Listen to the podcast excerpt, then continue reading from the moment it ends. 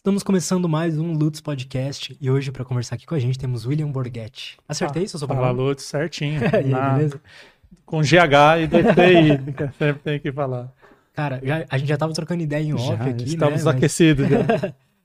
por favor, se apresenta, fala qual que é o, qual que é o teu trabalho hoje, qual- qual- por que que você faz isso e por que que você acha que é importante o que você faz? Bacana. É, primeiro, obrigado pelo convite, né, cara? Que já vou, quando eu chegar lá em Mauá, na minha cidade, eu vou já andar no carro do bombeiro, né? O Mauaense foi no Lutz Podcast. já hoje é um dia especial na minha carreira.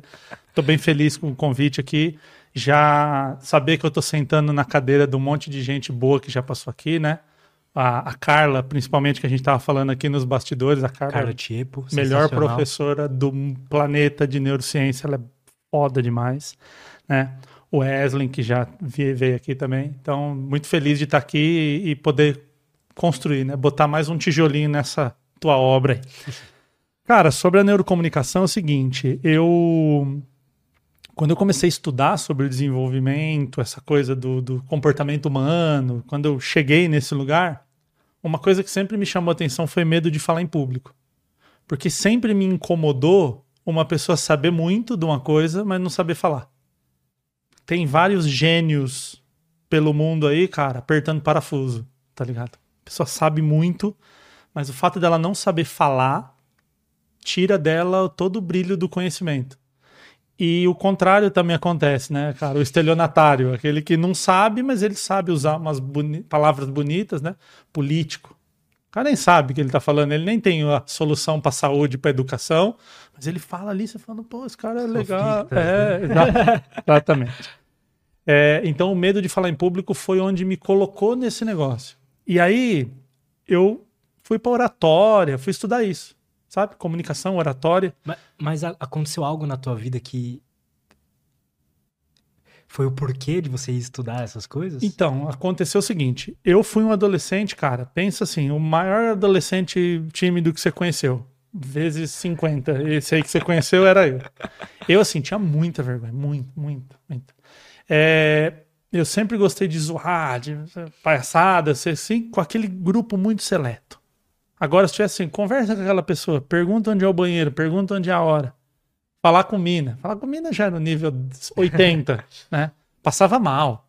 Eu fui, fui dar o meu primeiro beijo com 17 anos, aí tava com barba na cara já, então era muito difícil. E aí, cara, é assim, quando você tá na adolescência, você tem alguns elementos ali que contribuem pro teu sucesso ou pro teu fracasso. Então, às vezes você é o cara tímido, mas o cara bonito. Às vezes é o cara que não é muito bonito, mas é um moleque mais que tem dinheiro, que tem. Então, assim, eu consegui a cartela cheia da desgraça, né, mano? Feio, pobre, tímido, bundão, era ruim de briga pra caramba, mano. Então, assim, a adolescência foi muito difícil. E chegou um momento, quando eu tinha ali 18 anos, mais ou menos, eu fui trabalhar no Inmetro. Eu fazia inspeção de cargas perigosas, né? Nada a ver com isso aqui tudo. Mas eu fazia curso técnico na adolescência ali e fui trabalhar com isso. E aí, cara, eu, eu, eu, eu fazia vistoria nos carros, nos caminhões, e tinha uma galera comercial que vendia esse trampo e eu atendia tecnicamente, né?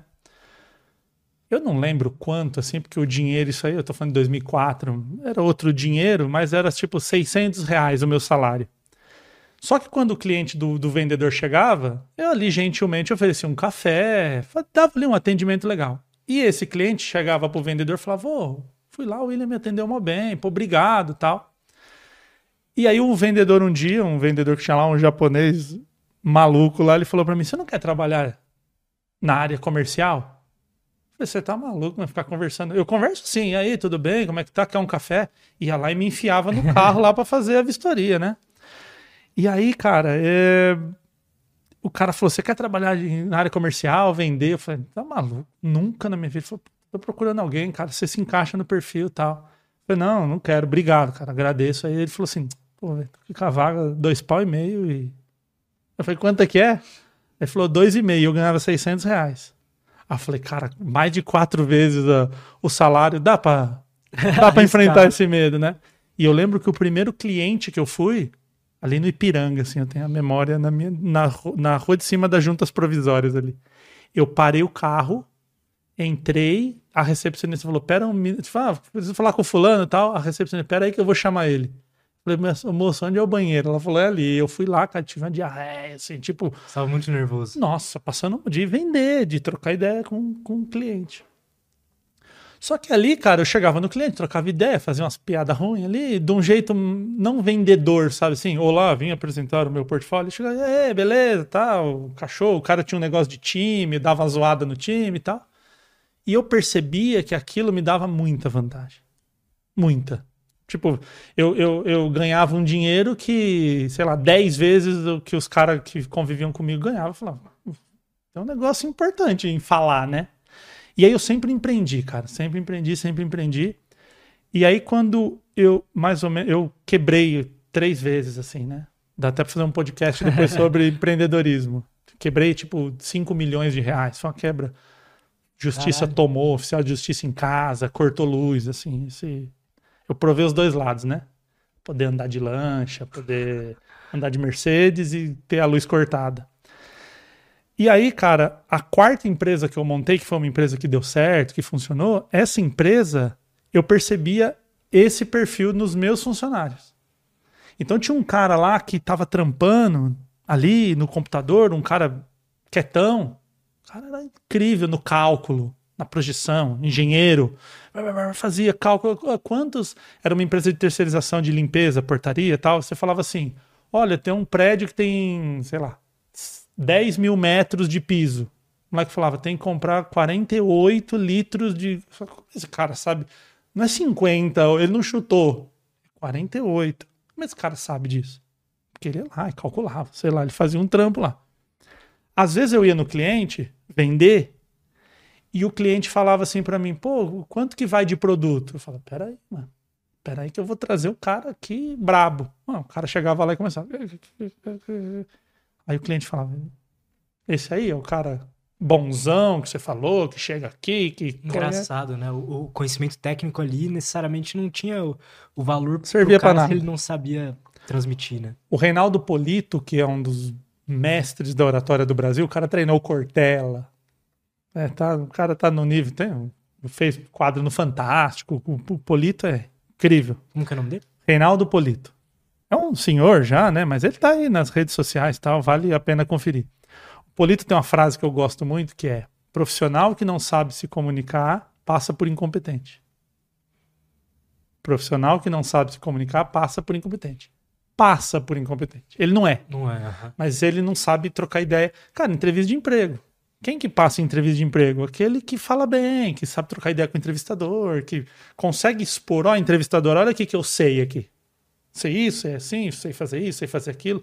Aquele que tá assustado ali, nervoso, que não sabe falar. Qual que é seu nome? É, é, é, nome, mano, aquilo que a sua mãe te dá. Ah, tá. Tipo, o cara não consegue raciocinar, né? E, e, e, então, assim, cara, o cara passa por incompetente. E eu via isso no meu trabalho. E eu comecei ali com esses funcionários, sem técnica, sem estudar, sem nada disso comecei a falar, cara, vamos lá, o cliente é um ser humano. O cliente está com um problema, cara. Você está indo resolver um problema do cara, por que, que você tem medo? Não faz sentido você ter medo. Então eu comecei na, na motivação, assim. No... E eu ali, por ser o dono da empresa, tinha um peso. Eu falava pro cara, não tenha medo de errar por causa de mim, cara. Se você errar, a gente vai pro próximo cliente, não tem problema. E eu via que funcionava muito. Eu falava, cara, tem um, tem um talento meu para fazer isso. Tem um talento agora eu preciso estudar. E aí foi onde eu fui buscar o conhecimento técnico, por que uma pessoa tinha medo de falar em público, essa coisa toda. E onde que entra a neuro né, nessa parada da comunicação? Então, nesse momento, quando eu falei assim, pô, medo de falar em público, onde que estuda isso? Onde que entende? Sim, comecei lá, a estudar. Aí fui fazer coaching, fui fazer programação neurolinguística, né? O coach até então, nesse hoje, o coaching virou um bagulho assim que as pessoas dão risada. Se você fala assim, ah, coach de... Porque o tiozinho da autoescola virou coach de direção. O tiozinho da pipoca virou coach de alimentações rápidas. É. Então, só que a metodologia é muito boa, cara. Isso que, isso que é, é você olhar Como um assim? negócio. A metodologia que o coach ensina, Apple, GM, essas grandes corporações do mundo utilizam as ferramentas do coach. Quais que são? Tipo, por exemplo, tem uma ferramenta lá que chama é, Roadmap, que é o, a, a, a o, o, mapa da rodovia, vai, uma tradução. Cara, é genial essa ferramenta. Por exemplo, você quer abrir um restaurante. O que, que normalmente uma pessoa que quer abrir um restaurante faz? Ah, eu vou atrás do espaço, aí eu vou atrás das cadeiras, eu vou contratar o cozinheiro, eu vou daqui para lá. O roadmap ele faz o seguinte: que dia você vai inaugurar teu restaurante? Ah, vai inaugurar daqui, sei lá, 31 de dezembro. Aí ele fala: para você inaugurar o seu restaurante dia 31 de dezembro, o que, que você precisa antes? Ah, preciso lavar o espaço, tal, pôr faixa, não sei o quê. Quantos dias você precisa disso? Ah, cinco. Então, 31 menos 5, 26. Então, dia 26 você tem que começar a fazer a faixa. E aí você vem desenhando de trás para frente. Quando você chega no momento presente, você tá com a sua linha toda desenhada. Faz uma engenharia reversa do objetivo. Puta, funciona Isso muito. Isso é do coach, cara? É. Chama roadmap. Tem, tipo, aquela roda da vida, que é uma, uma coisa que, para quem não tá pronto, para quem não sabe, por exemplo, Olha, eu queria sair do meu emprego, mas eu não sei o que. Eu só sei que eu não gosto de trabalhar com isso. O mapa da vida é uma parada que te ajuda a escolher um lado. Assim, por exemplo, eu sou um cara péssimo em exatas. Quando eu saí da, da, do, do, ensino médio, eu fui fazer engenharia. Puta zero na prova de cálculo, no vetor. Porra, que é vetor, velho? Então, nada a ver. Faltou o quê? Um, alguém olhar para mim e falar assim, cara, isso aqui. Hum, você pode ser qualquer coisa, mas isso aqui é o último da lista. Se você só tiver engenharia para fazer, você seja engenheiro. Mas a, o, o teu perfil não tem nada com nada com nada de exatas, por exemplo. Né? Então, assim, o, o coach tem várias ferramentas. Então fui lá, tipo, fiz o curso tal. Né? E, e, é importante dizer isso assim: as escolas de coaching elas fizeram um, um desserviço muito grande ao coaching no Brasil. Por quê? Forma o cara lá no final de semana, solta, o cara tá tratando gente com depressão. Então é, isso é foda. e assim, cara, é a mesma coisa de você pegar um cabeleireiro que vai cortar carne. É, vai ser ruim, velho. Vai fazer um serviço de má qualidade. Só que quando você tá mexendo com depressão, com essas coisas, e você piora um cenário desse, é complicado. Só que as escolas, muitas vezes, elas te estimulavam a fazer isso. Sabe assim? É, psicólogo não sabe porra nenhuma. Isso aqui que é bom. Isso aqui tira o cara da depressão. E, e coaching, cara, é assim, ó o coach ele tem um objetivo de te levar para o teu objetivo. Então, inclusive, eles usam lá o ponto A para o ponto B. Se você é uma pessoa saudável, se você é uma pessoa que está em dia com as suas faculdades, você está da hora, você fala assim, cara, eu quero é, montar um estúdio. Puta, um coach vai ajudar você a resolver isso com, assim, muita coisa Mas boa. Mas por quê? Porque, por exemplo, o roadmap. Você quer montar esse estúdio. Cara, no dia da inauguração, tá isso aqui. O que, que eu preciso para estar tá isso aqui? Você vem desenhando, é uma pessoa que vem de fora e vai conseguir organizar os teus pensamentos. Tô falando aqui de uma entendi, pessoa profissional. Não, um cara bom mesmo. decente. uhum. Que tem vários. Eu tive a oportunidade de conhecer vários. Agora, você não quer vir montar o teu estúdio. Você não quer vir, você não aparece. Você tá, tá aí eu, sei lá, tá depressivo. Ah, vamos aplicar uma ferramenta aqui de depressão. Não vai, velho. Não vai. Cara, é, é, psicólogo, teoria cognitivo comportamental, cara, com uns 5 mil ferramentas às vezes não consegue. E com formação, anos e, e tudo aquilo né, que, que tem de formação não consegue. Então é meio. Começa a virar meio que um estelionato, né? Você pegar e falar assim: ah, vou curar uma depressão, vou curar uma ansiedade, um, um um TDAH com ferramenta de objetivo. Entendeu? Entendi. Então o coach é muito legal, é muito bacana. É mais objetivo, né? Isso. Para isso. É igual te perguntar, tipo, funileiro é bom? Cara, se o carro tiver batido e for para pintar um carro, ótimo. Para cortar carne não serve. É uhum, isso. Né? Saquei. É... Aí o coaching foi aquela coisa assim, pô, legal, bacana, conheci umas pessoas do desenvolvimento humano. Aquilo ali me abriu assim, caramba, tem gente que trabalha com isso, né? Gente com muitos seguidores, gente com tal. É igual a parada, tipo, só voltando nisso rápido. Emagrecimento. Tem muito cor de emagrecimento. Cara, como é que você dá uma receita de. Receita não, uma. De nutricionista lá, uma, um cardápio para alguém. se você não é nutricionista? Como é que você mexe com a questão psicológica da pessoa que está acima do peso, que tem vergonha do próprio corpo? Assim, fazendo um curso de três dias. Não, Não dá. é difícil, cara. É, Existe a prática também, né? Exato. En- Entendeu? Agora sim, você pode ser uma pessoa, por exemplo. Tem um, um cara que é muito da hora, inclusive, recomendo você trazer aqui, o Simon, do TDAH pra gente Já grande. trouxe, Já duas trouxe? vezes. Ah, então. Simon. O Simon é um exemplo de um cara que ele fala da vida dele. Olha isso, ele fala da vida dele.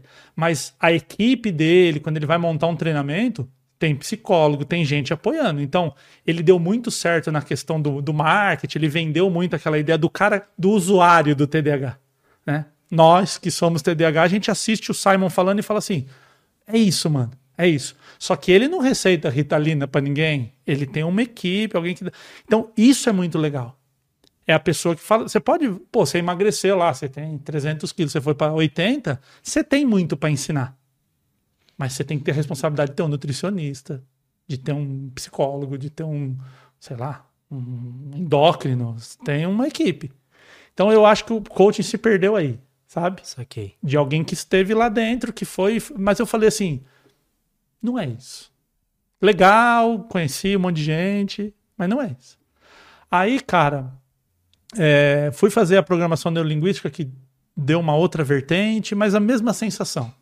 Sabe, não é isso que eu tô procurando. O que, Quando- que é exatamente? A aprender? programação neurolinguística, cara, ela, ela, ela vai tentar te ajudar a entender como que a linguagem, e aí linguagem e comunicação são duas coisas diferentes, né, que a gente pode entrar daqui a pouco, mas como que a linguagem, ela, ela determina o, a tua emoção. Então, se você, dependendo da palavra que você usa, você pode gerar um comportamento diferente na outra pessoa, mas tem toda a questão de validação científica, né?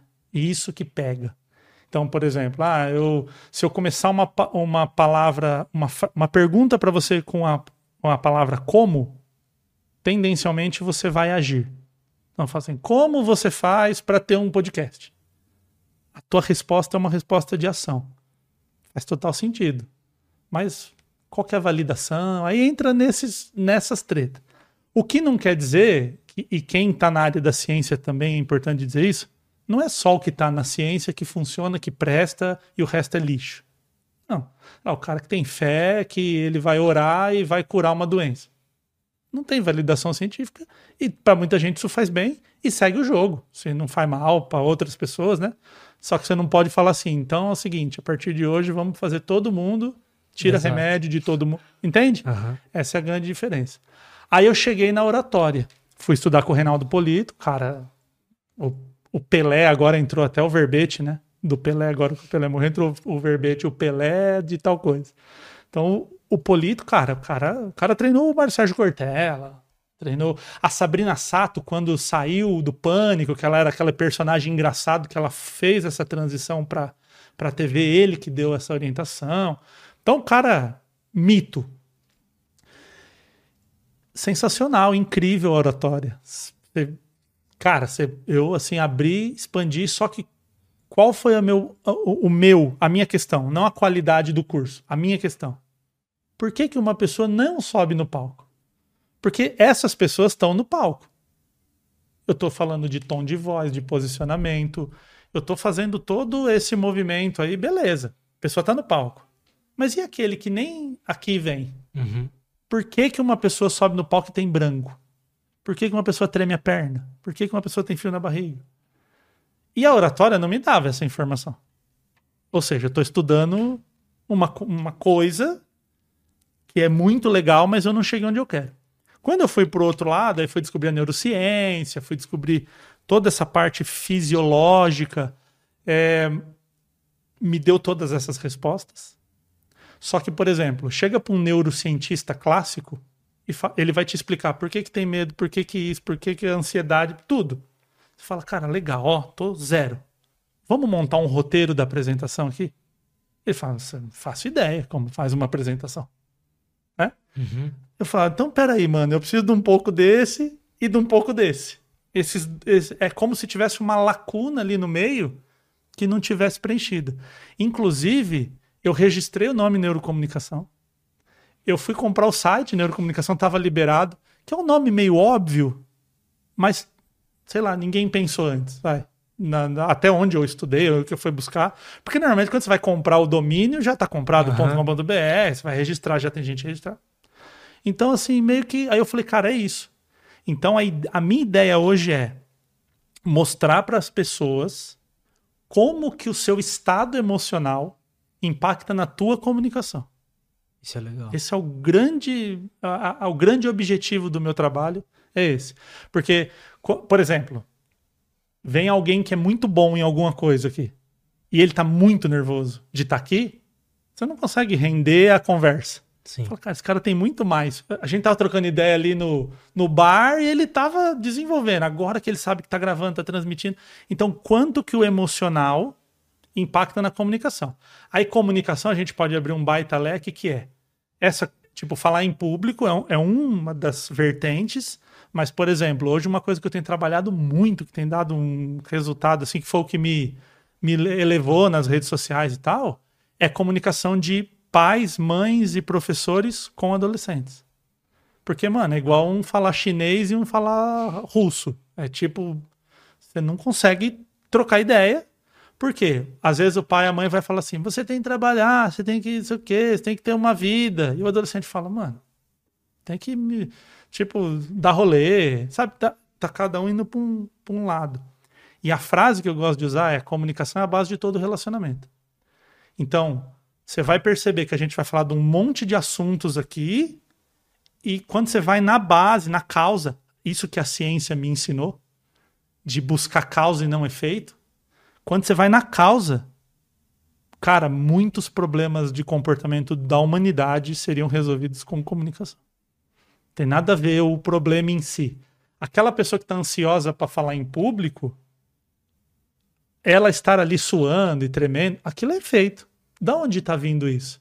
Aí você vai encontrar na, no menino ou na menina que foi zoado na escola na hora da apresentação, que sofreu bullying, que os pais falavam que era burro, a criança que falava muito quando era criança, e, e aliás, o adulto que falava muito quando era criança, e os pais falavam assim: você só fala muito. Aí foi podada, Cê- cê né? vai- é, exatamente.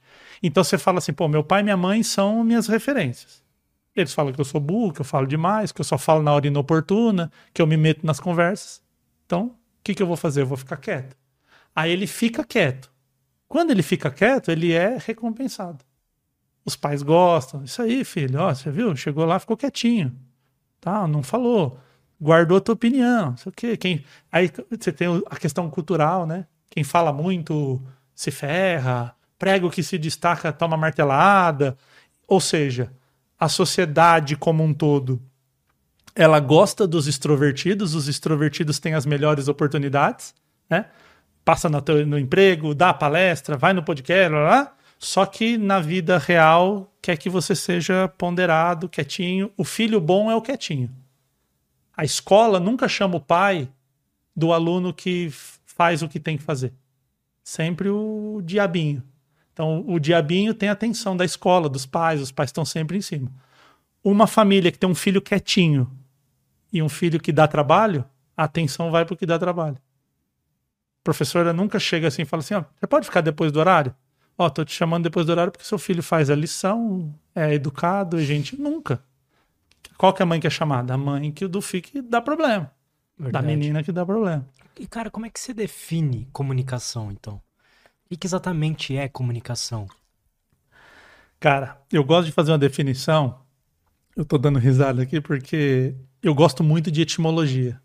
Então, muitas vezes, só de você saber por que que deram o nome de comunicação, te explica muita coisa. Por que que chama comunicação e não chama garrafa? Porque a hora de construir aquela palavra, né? E quando eu falo isso nos lugares, é muito engraçado que o pessoal sempre lembra do Cortella, né? O Cortella é um cara que fala muito sobre etimologia. Vem do latim, e tal. Então, é... comunicação vem da palavra do latim communicatio, que significa tornar comum. Então, esse comum vem de comunidade, vem de comunismo, né? Que não querendo levantar polêmicas aqui, mas assim, a ideia do comunismo é que todo mundo é igual, então é, é o comum. É, comunicação vem da mesma raiz. Então, o que, que é tornar comum? Eu sei e agora você também sabe. Isso é comunicação. E olha que doido, né? Imagina como é que seria a história da humanidade sem a gente conseguir passar o que está na nossa cabeça para a cabeça do outro Perfeito. indivíduo, né? É aquela velha história. Um cachorro, vamos, vamos dar o um exemplo que hoje o pet tem uma vida mansa, né? Mas sei lá, um elefante que nasce na selva é o mesmo elefante de, de um milhão de anos atrás. Mesma coisa, ele passa o mesmo problema, o mesmo processo. Não tem evolução ele pode evoluir assim ali como se adaptar a uma temperatura, mas não tem evolução cognitiva, se a gente puder chamar isso. Nenhum animal tem. O que, que nós fazemos? Quando a gente nasce, o bebê que nasceu em 2023, ele está se, se utilizando de toda a história da humanidade. Então ele já nasceu numa incubadora, um, um quarto climatizado, o médico fez ultrassom, fez não sei o quê, já Isso é sabia. é incrível, é, mano. Caralho. Tudo através da comunicação. Então, nesse caso, comunicação não é só a fala em si, mas poderia ser Isso. livros. Qualquer coisa. Porque assim, ó. Todos os animais da natureza se comunicam, mas não tem linguagem. Só o ser humano tem linguagem. Linguagem Verdade. decente, né? Sei lá, um macaco faz um sinal. É uma linguagem, mas é uma linguagem primitiva, que é o que chega. Muito básica. Muito, né? é. Nós temos a as linguagens das mais variadas. Então, por exemplo, o silêncio é uma comunicação. Então, se, se eu faço uma pausa aqui e tal, eu estou comunicando algo. É se eu estou assim, falando com você, se eu estou sim, se eu estou feliz, se eu estou meu tom de voz, tudo isso é comunicação. Linguagem é você por símbolo, por, por exemplo, um idioma é uma linguagem, inclusive é de língua, né? É uma linguagem. Agora, por exemplo, o seu silêncio comunica, a sua postura comunica, seu tom de voz comunica. É... Existe a comunicação que você tem com você. Porque dependendo da conversa que você tem com você, isso muda teu comportamento. É verdade. então, tipo assim, eu tô em casa. Tenho, vou vir no podcast do Lutz, do Lutz hoje. Aí em casa eu tô assim. Puta, mano, o que, que eu vou lá fazer, velho? Pra que, que eu aceitei essa porra? Eu não tenho nada para falar. E se as pessoas rirem de mim? Eu tô conversando comigo, não tem ninguém, sozinho, eu com os meus pensamentos. Cara, eu chego aqui todo defensivo. E se eu falo assim, cara, eu vou lá, nossa, caramba, mano, eu assisto o cara, ontem eu era o cara que tava assistindo, hoje eu tô na mesa do cara. Que legal, como vai ser bacana. Eu venho com o meu comportamento muda totalmente. Então, dentro da neurocomunicação, nós vamos tratar o falar em público, essa coisa do, da, da de falar para centenas, milhares, na internet a gente pode falar com milhares de pessoas ao mesmo tempo. A gente vai falar do relacionamento um a um, relacionamento amoroso, relacionamento com o filho, relacionamento na entrevista de emprego, relacionamento profissional com o cliente. E a gente vai falar da, do, da conversa, da conversação com você. O que, que você está contando para você de história? Porque o cérebro é meio suscetível a isso, né? É, você vai dizer assim, mano, eu vou lá fora, o ladrão vai me roubar, vão acabar com a minha vida. Ele já se arma, já se prepara para isso. E vou lá, vai dar tudo certo, vai ser legal. Ele, ele se prepara para essa outra coisa. O, o, a gente tava falando do rápido e devagar, né? Não sei se dá, dá pra ver. aparece uhum. lá, lá na. Tava olhando a biblioteca do Lutz ali. O rápido e devagar, o, o Daniel Kahneman chama de sistema 1 e 2. Então ele chama o sistema 1, esse sistema automático, barato, rápido, de tomada de decisão. E o 2 é o sistema caro.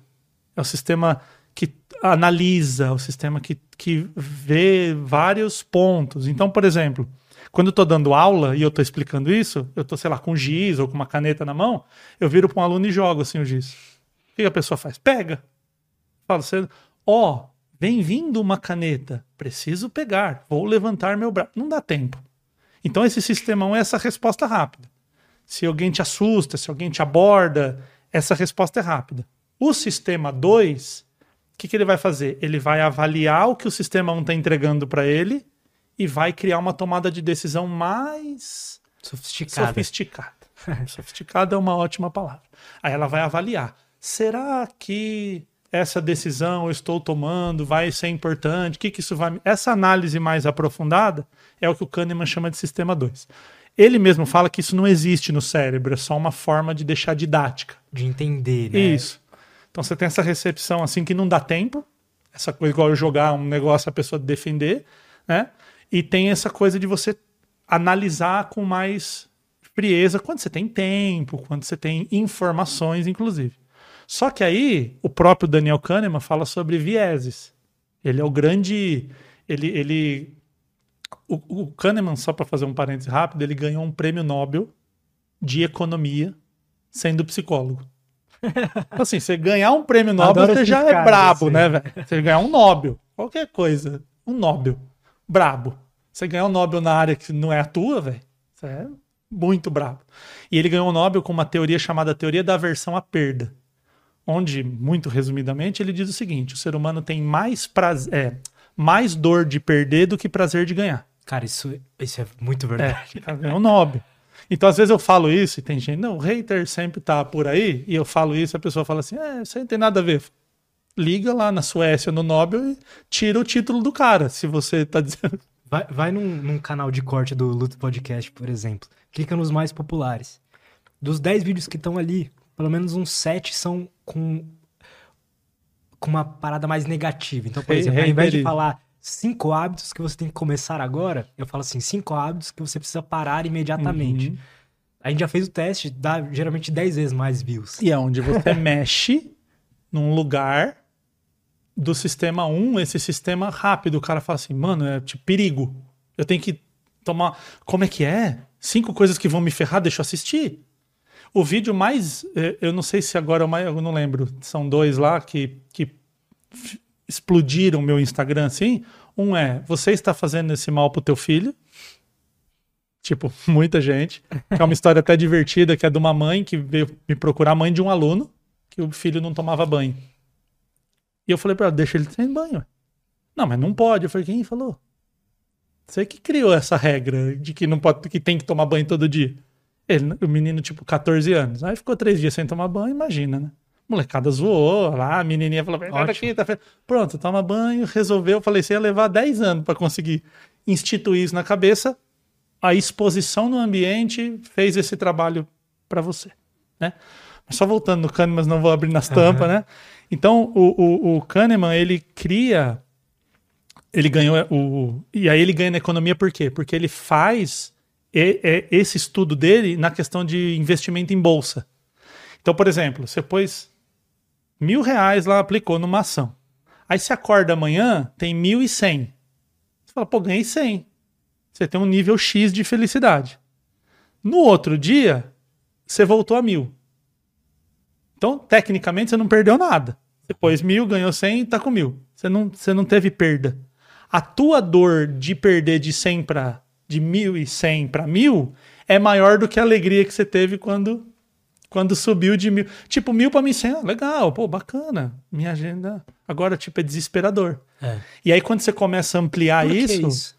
Então, porque essa teoria do, do Kahneman diz exatamente que essa nossa resposta instintiva da perda, ela, ela, ela vai num lugar de instinto. Tipo, mano, se faz alguma coisa, velho, estamos perdendo. Porque, claro, é, a gente tá falando do primitivo, não tinha bolsa de valores, mas o que, que é o perdendo? Vão te matar, vão levar tua comida, vão tirar você do, do básico. Você vai pro saco, velho. Então isso tá ligado com a nossa sobrevivência. Uma coisa é você já ter caixas de banana, um exemplo lá na nossa época primitiva, aí você encontra mais caixas de banana. Outra coisa é não Isso. ter nenhum, né? Ou, ou não você ter pouco e ter vir o, o predador lá e levar. É, exato. Então, assim, isso. Por quê? A teoria da evolução vai explicar como. Teve alguém que não ligou pra isso. Tipo, ah, tudo bem perder. Morreu, não se reproduziu, Verdade. o bicho pegou, sei lá, aconteceu alguma coisa. Quem se reproduziu? Aquele que tinha medo, aquele que tinha. Então são, são coisas que lá o Skinner vai chamar de ontogenética, filogenética e cultural, né?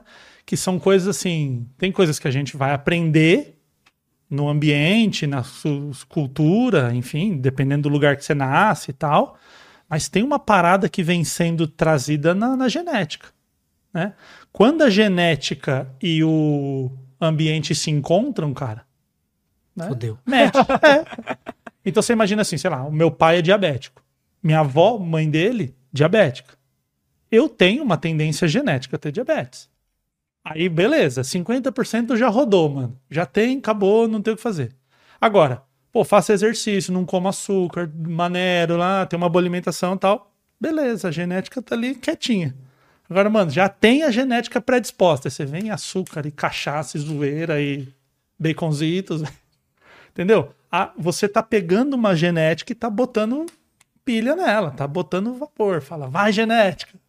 Sei lá, imagina uma pessoa que tem uma genética de. Eu nem sei se isso existe, vou dar um exemplo aleatório de alergia à neve. Uhum. E o cara nasceu em Fortaleza, velho. Não muda nada essa genética. Entendeu? Então tem essa coisa que, inclusive, a epigenética estuda isso, né? Ela estuda essa, essa, essa conexão entre o que o ambiente e o que a genética oferecem. Não se tem um número para dizer assim, tantos por cento, mas hoje se trabalha com 50%.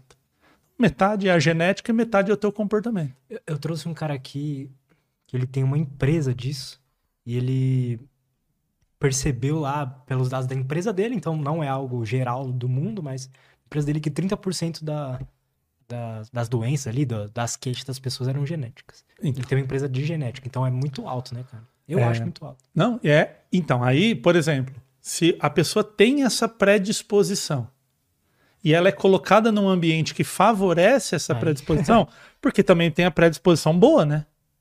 Sei lá, um- você tem uma genética esporte, de ser uma pessoa com habilidades corporais e tudo mais. E aí te colocam num time pra jogar e treino e tal, porque a grande briga no falar em público, por exemplo, é onde eu, eu brigo e onde vem hater, assim, isso aqui, o diretor, já deixa o corte pronto aí, anota aí. É o seguinte, falar em público é dom ou habilidade? É aprendido ou é dom? A pessoa nasceu com o dom de falar em público. O problema do dom é que o dom sugere uma coisa divina, Você já nasceu com. Deus te escolheu para ser. Não, e, e divina, não é nenhuma coisa genética. O dom sugere essa coisa de o dom de Deus e tal. E, e para você. E aí a ciência vai chamar isso de aptidão. Essa coisa que você já nasceu, meio que. Cara, isso qualquer. Você não precisa ser cientista para ver. Junta meia dúzia de moleque, solta uma bola, você vê. Aquele ali não tem a menor cap- capacidade. Eu, seria eu. Eu também. Menor capacidade, enquanto o menino nunca viu uma bola e tá petecando. Como é que ele peteca? Ninguém ensinou. Só que qual que é a treta?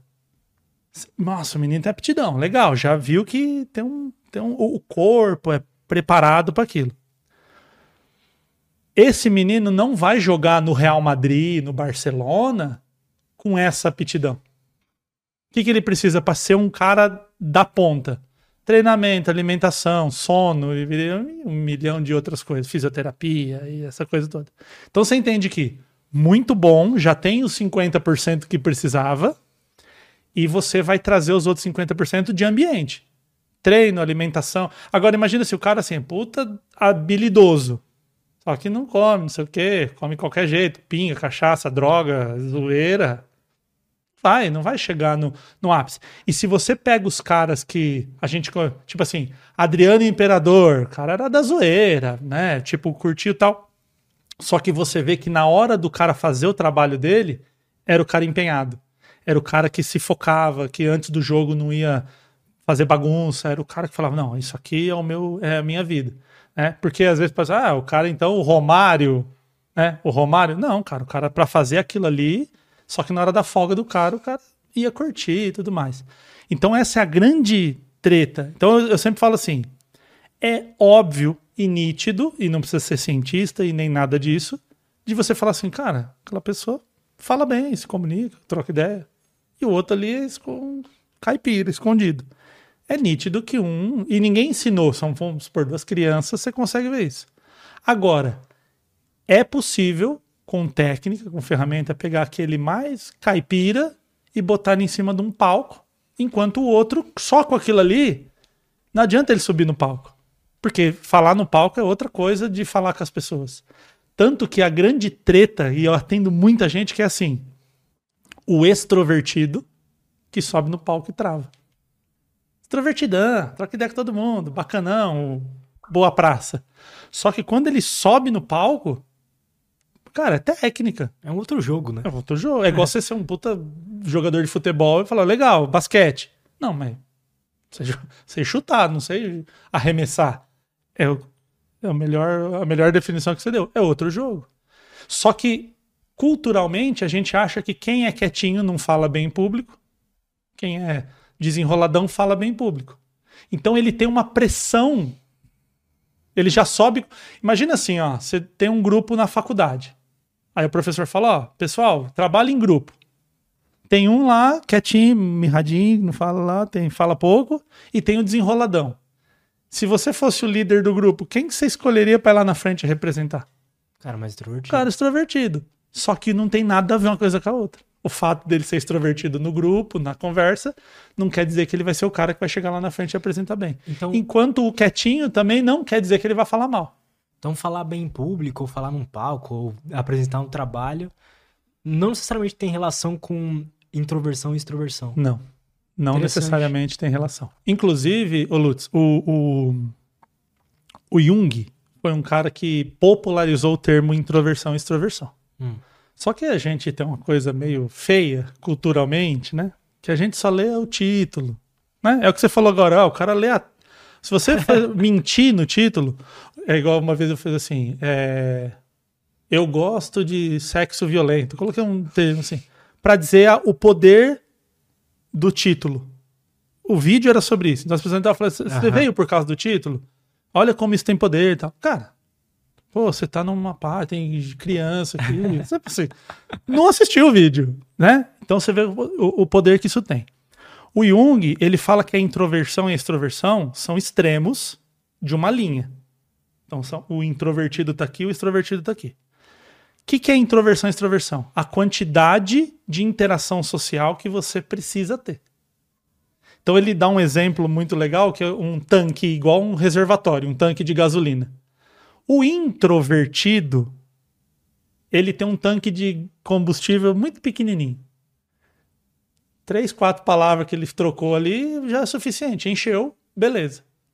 O extrovertido na outra ponta é um tanque muito gigante, que ele tem que conversar muito com muita gente para abastecer aquele, aquele tanque incrível. Só que o que É muito que... engraçado você falar isso, porque meus dois melhores amigos, um é tipo maior introvertido, outro é o maior extrovertido. É, é. é muito engraçado, cara. E isso dá uma equilibrada, né? Porque esses caras se conhecem entre eles? Sim. E é uma é coisa. O Du e o Caio. Então, então aí, você vê a, a, importância de tipo assim. É muito engraçado. Quando precisa falava esse, quando não precisa falava esse. E essa composição social que a gente tem, normalmente, eu sempre digo o seguinte: essa, essa ideia que os opostos se atraem, eu não acredito. Eu acho que os semelhantes se atraem. Então, se você falar, ah, mas esse é introvertido e esse é extrovertido, por que, que eles se atraem então? O que atrai esses não é isso. Tem outra coisa. Ah, nós dois concordamos em ser leais e tudo mais. O fato de ser introvertido e extrovertido é um, um, uma coisa que aconteceu. Mas o que une um casal, um amigo, uma coisa, não é isso. Eu acredito que o que une é o igual. Porque, de novo, na tendência da não evolução como, né? humana, a gente não quer andar na tribo diferente. A gente quer andar na tribo nossa. Só que às vezes, por exemplo, a gente é da mesma tribo, a gente quer andar junto, só que você usa camiseta preta, usa camiseta branca. Só que a gente não tá aqui por causa da cor da camiseta. O que nos une é, por exemplo, a neurociência. Uhum. É o que está nos unindo aqui, a conversa sobre comportamento. Você torcer para um time, ter uma religião, usar a camiseta preta, eu tenho outro time, outra religião, outra camiseta branca. Não é isso. O que está unindo a gente é o ponto. Né? E aí o Jung ele vai falar dessa. Você viu que a terapia do TDAH funciona. Né? Eu, eu vou, mas eu vou. O, o Jung ele vai falar o seguinte: se você tiver uma pessoa 100% introvertida ou 100% extrovertida, interne essa pessoa porque ela não está em dia com as suas faculdades mentais. Então o que ele quer dizer é: você pode tender para o introvertido, tender para o extrovertido. Exemplo: não existe extrovertido a ponto de não querer ter alguns momentos sozinho. Exato. Ter 24 horas de relacionamento com várias pessoas sempre, sempre. Eu pareço ser extrovertido. Sou o cara, tipo, ah, conversa todo mundo, vai no podcast, bate, abre stories, responde caixinha. Tô o dia inteiro interagindo. Mas, mano, não me tira o meu momento de paz sozinho dentro de casa. Sozinho. Que eu não preciso falar, não preciso olhar pro teto ou assistir aquela série. Até os caras. Tem dia que você quer assistir o Dark, que volta no tempo, você tem que abrir o Excel para entender o que tá acontecendo. E tem dia que eu quero assistir a Frozen, mano. Aquele que tudo bem, foi o príncipe, deu tudo certo. Né? E não existe o introvertido que quer ser zero relacionamento. A Exato. pandemia mostrou isso. Que quando tirou o relacionamento das pessoas, deu um. Mano, e agora, velho? Queria abraçar uma pessoa. Eu tive cliente que me ligava e falava assim: William, vem dar uma palestra. Oh, legal, o que, que você tá querendo? Mano, o que você tiver. Uma palestra. A gente só quer juntar as pessoas aqui na empresa e fazer um evento, porque não aguenta mais um e essa coisa toda. Então, ele vai dizer que essas pontas elas são extremos e que não existe ninguém.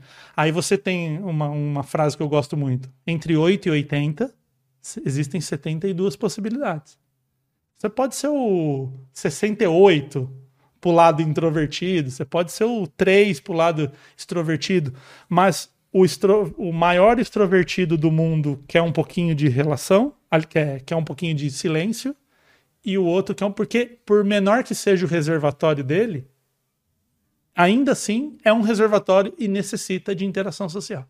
A relação entre os seres humanos, né, é totalmente necessário para Totalmente necessário. bem-estar psicológico. Tanto que, se você faz uma coisa errada na sociedade, eles te tiram a liberdade. A punição, sociedade moderna, né? Na Idade Média, os caras passavam a faca, né? Você tira a liberdade. Se você priva uma pessoa de liberdade, um presidiário, e ele continua fazendo coisa errada, você tira dele a interação social. A solitária é o segundo.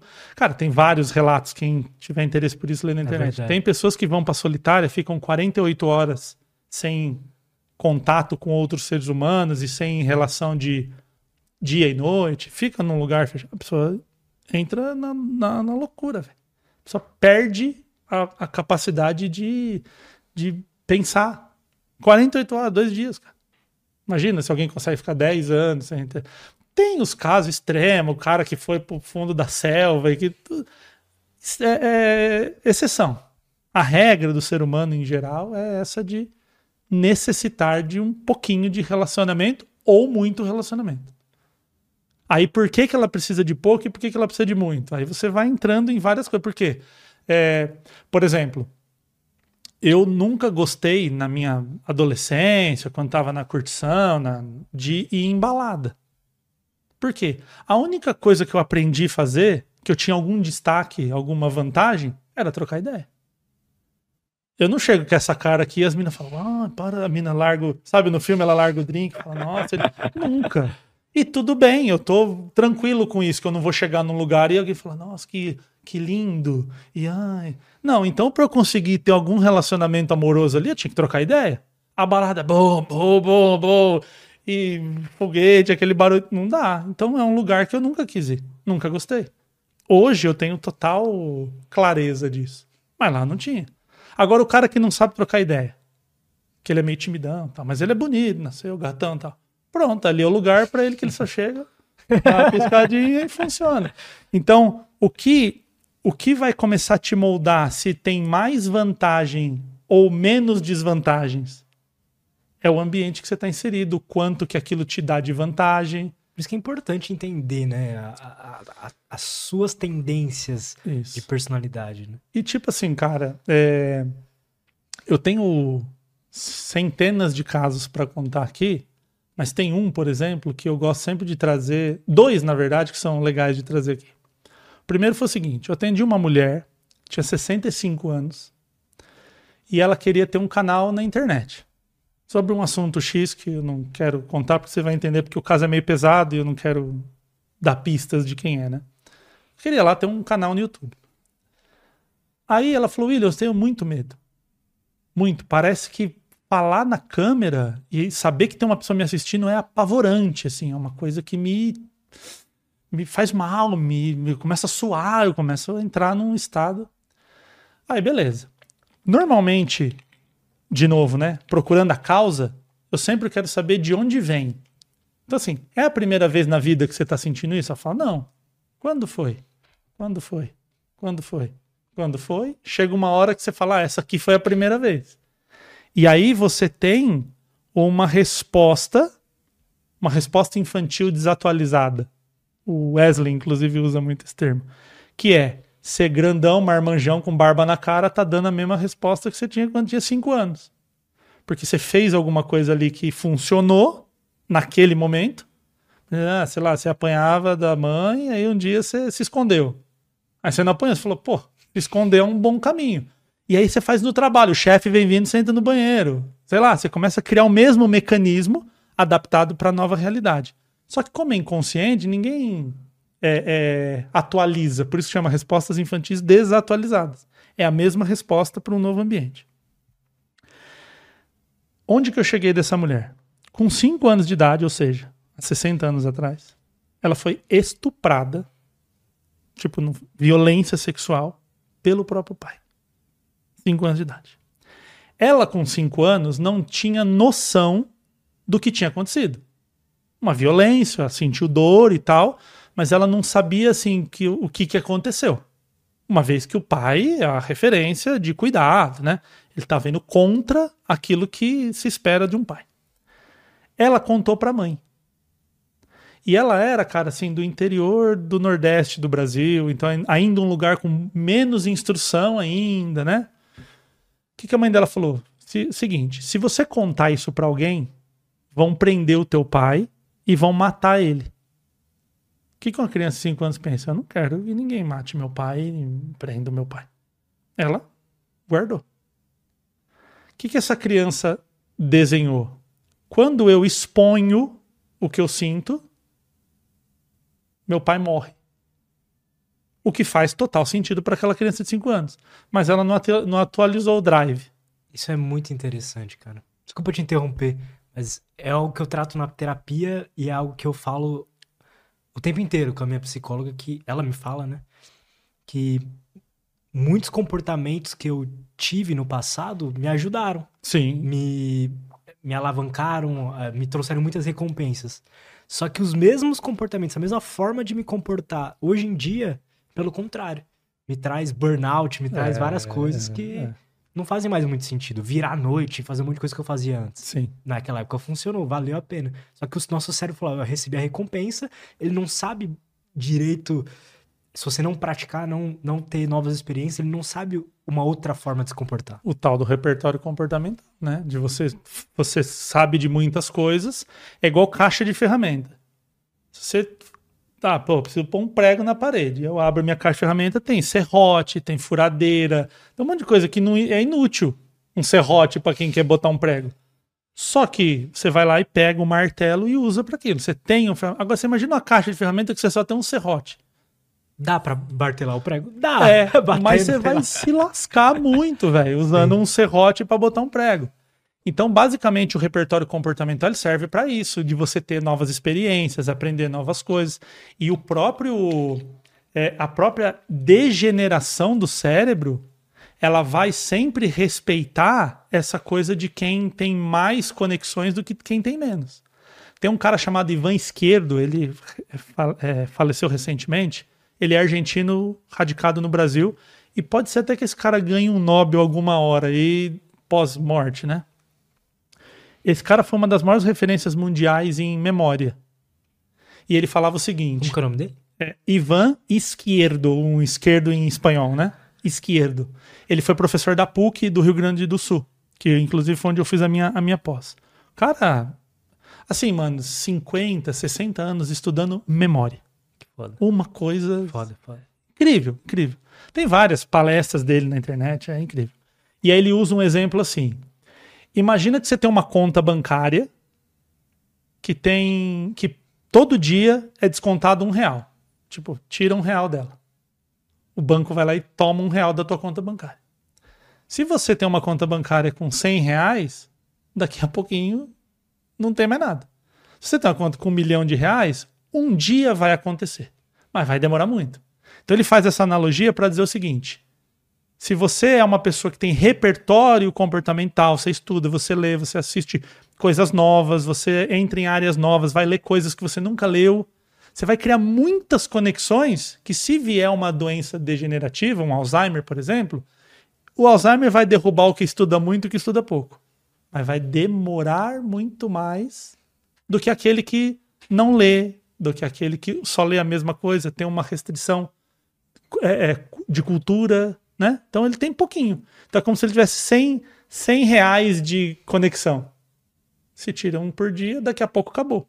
Agora, aquele que tem muita conexão, o Alzheimer vai, fala assim, mano, você vai derrubar, mas você vai ter trabalho. E às vezes a pessoa até morre antes uhum. do que aquilo.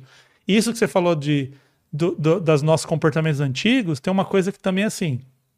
Você tem um metabolismo físico diferente. Então, por exemplo, eu toquei muitos anos. Toquei na noite, toquei no Lollapalooza aqui, que fica perto, inclusive. Cara, virar duas noites tocando e trabalhar no outro dia era a coisa mais normal do mundo. Eu nunca bebi, nunca usei droga, nunca nada, assim, sempre um cara muito careta com relação a isso. É, então eu virava na, na, mano, no pelo. Virava assim e tipo ia trabalhar do dia. Cara, hoje, se eu dormir quatro horas hoje, não é virar dois dias, é dormir quatro, acabou. Joga fora, não servo para nada. Só que, às vezes, é, talvez a idade dos nossos pais, assim, que é uns caras mais chucrão, né, de trabalhava muito e não sei o quê, quando esse cara aposenta, ele morre. Porque ele tá tão acostumado com aquela coisa de ser útil, de né, que o homem tem que trabalhar, que tem que pegar peso, o cara que trampa sem pegar peso não trabalha, isso é trabalho de, de pessoa que não quer trabalhar, sabe? Então, quando você tira esse negócio, o cara não atualiza na mente dele essa nova fase. Tipo, agora você é um senhor, não, não vai querer carregar peso. Até fisicamente, né? O cérebro tá menos Isso. plástico. Só que, exatamente. E aí o cérebro não consegue se adaptar a essa nova realidade por ele estar menos plástico. O corpo já não atende mais aquilo. E ele tá com o drive, ele tá com a fitinha lá de 20 anos atrás, onde ele arrastava peso. Ele, ah, ele era o, o cara que, que fazia tudo. E aí Cara. junta essa percepção que ele tem sobre a situação de que não, trabalha, preciso trabalhar, preciso pegar peso e tal, aí ele acaba ficando deprimido, sei lá. Exatamente. E aí o cara entra numa vibe tão ruim que o corpo começa, né, a, a, essa coisa da depressão, da anedonia, essa, ele vai entrando, ele não quer mais nada, não, a vida não faz mais sentido, cara. Porra, não consigo carregar um, uma caixa. Então, quem não se adapta com isso tem muita dificuldade de entender. É igual, por exemplo, você imagina um moleque solteiro que sai pro rolê ah, e um cara que ficou viúvo. Um 70. Ué, não é sair brocando e tal. Só que se ele tem essa ideia de que, né? Ele vai se frustrar. E... Só que assim, é uma coisa física, cara. Não tem. É, é, é assim que funciona. A máquina envelhece. Né? A gente tá falando aqui de coisa de tipo assim, a gente nós somos jovens e tal, mas você já vê que tem diferença. Eu tô com 37. Pareço que tem 72, mas 37. Mas assim, eu vejo a minha diferença com 20. O que, que você vê de diferença? De, de, de, esse. Vamos virar a noite, que se for. Eu, tipo assim, dificilmente hoje eu teria um burnout. Porque eu tô ligado que, mano, não. Ah, não tem que dormir. Deixa pra lá. Não, já não quero.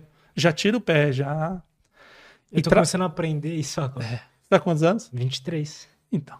Mas, tipo assim, eu não. Parece que. Você acha que você é o super-homem, sabe? Essa é a questão. Acho que por, por não ter desenvolvido é. o córtex pré-frontal ainda completamente, o pessoal fala que a gente fica na, na adolescência até os 25, mais ou menos. É, é. Parece que não existem consequências, sabe? Então, e tem uma outra coisa que é legal e você que, que estuda tá adolescentes também, né? Deve perceber Cara, isso. mas, mas olha, olha que, que legal. Tem uma, uma. Quando você fala de córtex pré-frontal de adolescente, você sempre vai para falar de inibição de comportamento e tomada de decisão. Se fala muito disso. O que, o que tem, obviamente, é verdade e tudo mais. Só que tem um terceiro elemento que eu ouço, eu mesmo nunca ouvi ninguém falar um dia eu li e falei, mano, isso aqui faz muito sentido e comecei a construir essa ideia. Uma das funções do córtex pré-frontal é a tua percepção de tempo. Tempo, passado, futuro. Tanto que gato e cachorro e lonça não, não tem. Gato não fica ansioso porque ele não sabe que tem amanhã, ontem, semana que vem. Ele não tem essa. Porque alguns mamíferos têm córtex pré-frontal, mas é um córtex pré-frontal muito, muito pequeno. É igual a linguagem. Tem, mas não. Né? Então, a percepção de tempo ela é um fator decisivo para a ansiedade, por exemplo. Com certeza. Então você pensa, cara, eu tenho 23 anos, eu não tenho 10 milhões na conta, eu não sou o que lá, eu não consegui fazer mil podcasts, eu não, vai acabar tudo, vai desabar, o mundo vai acabar.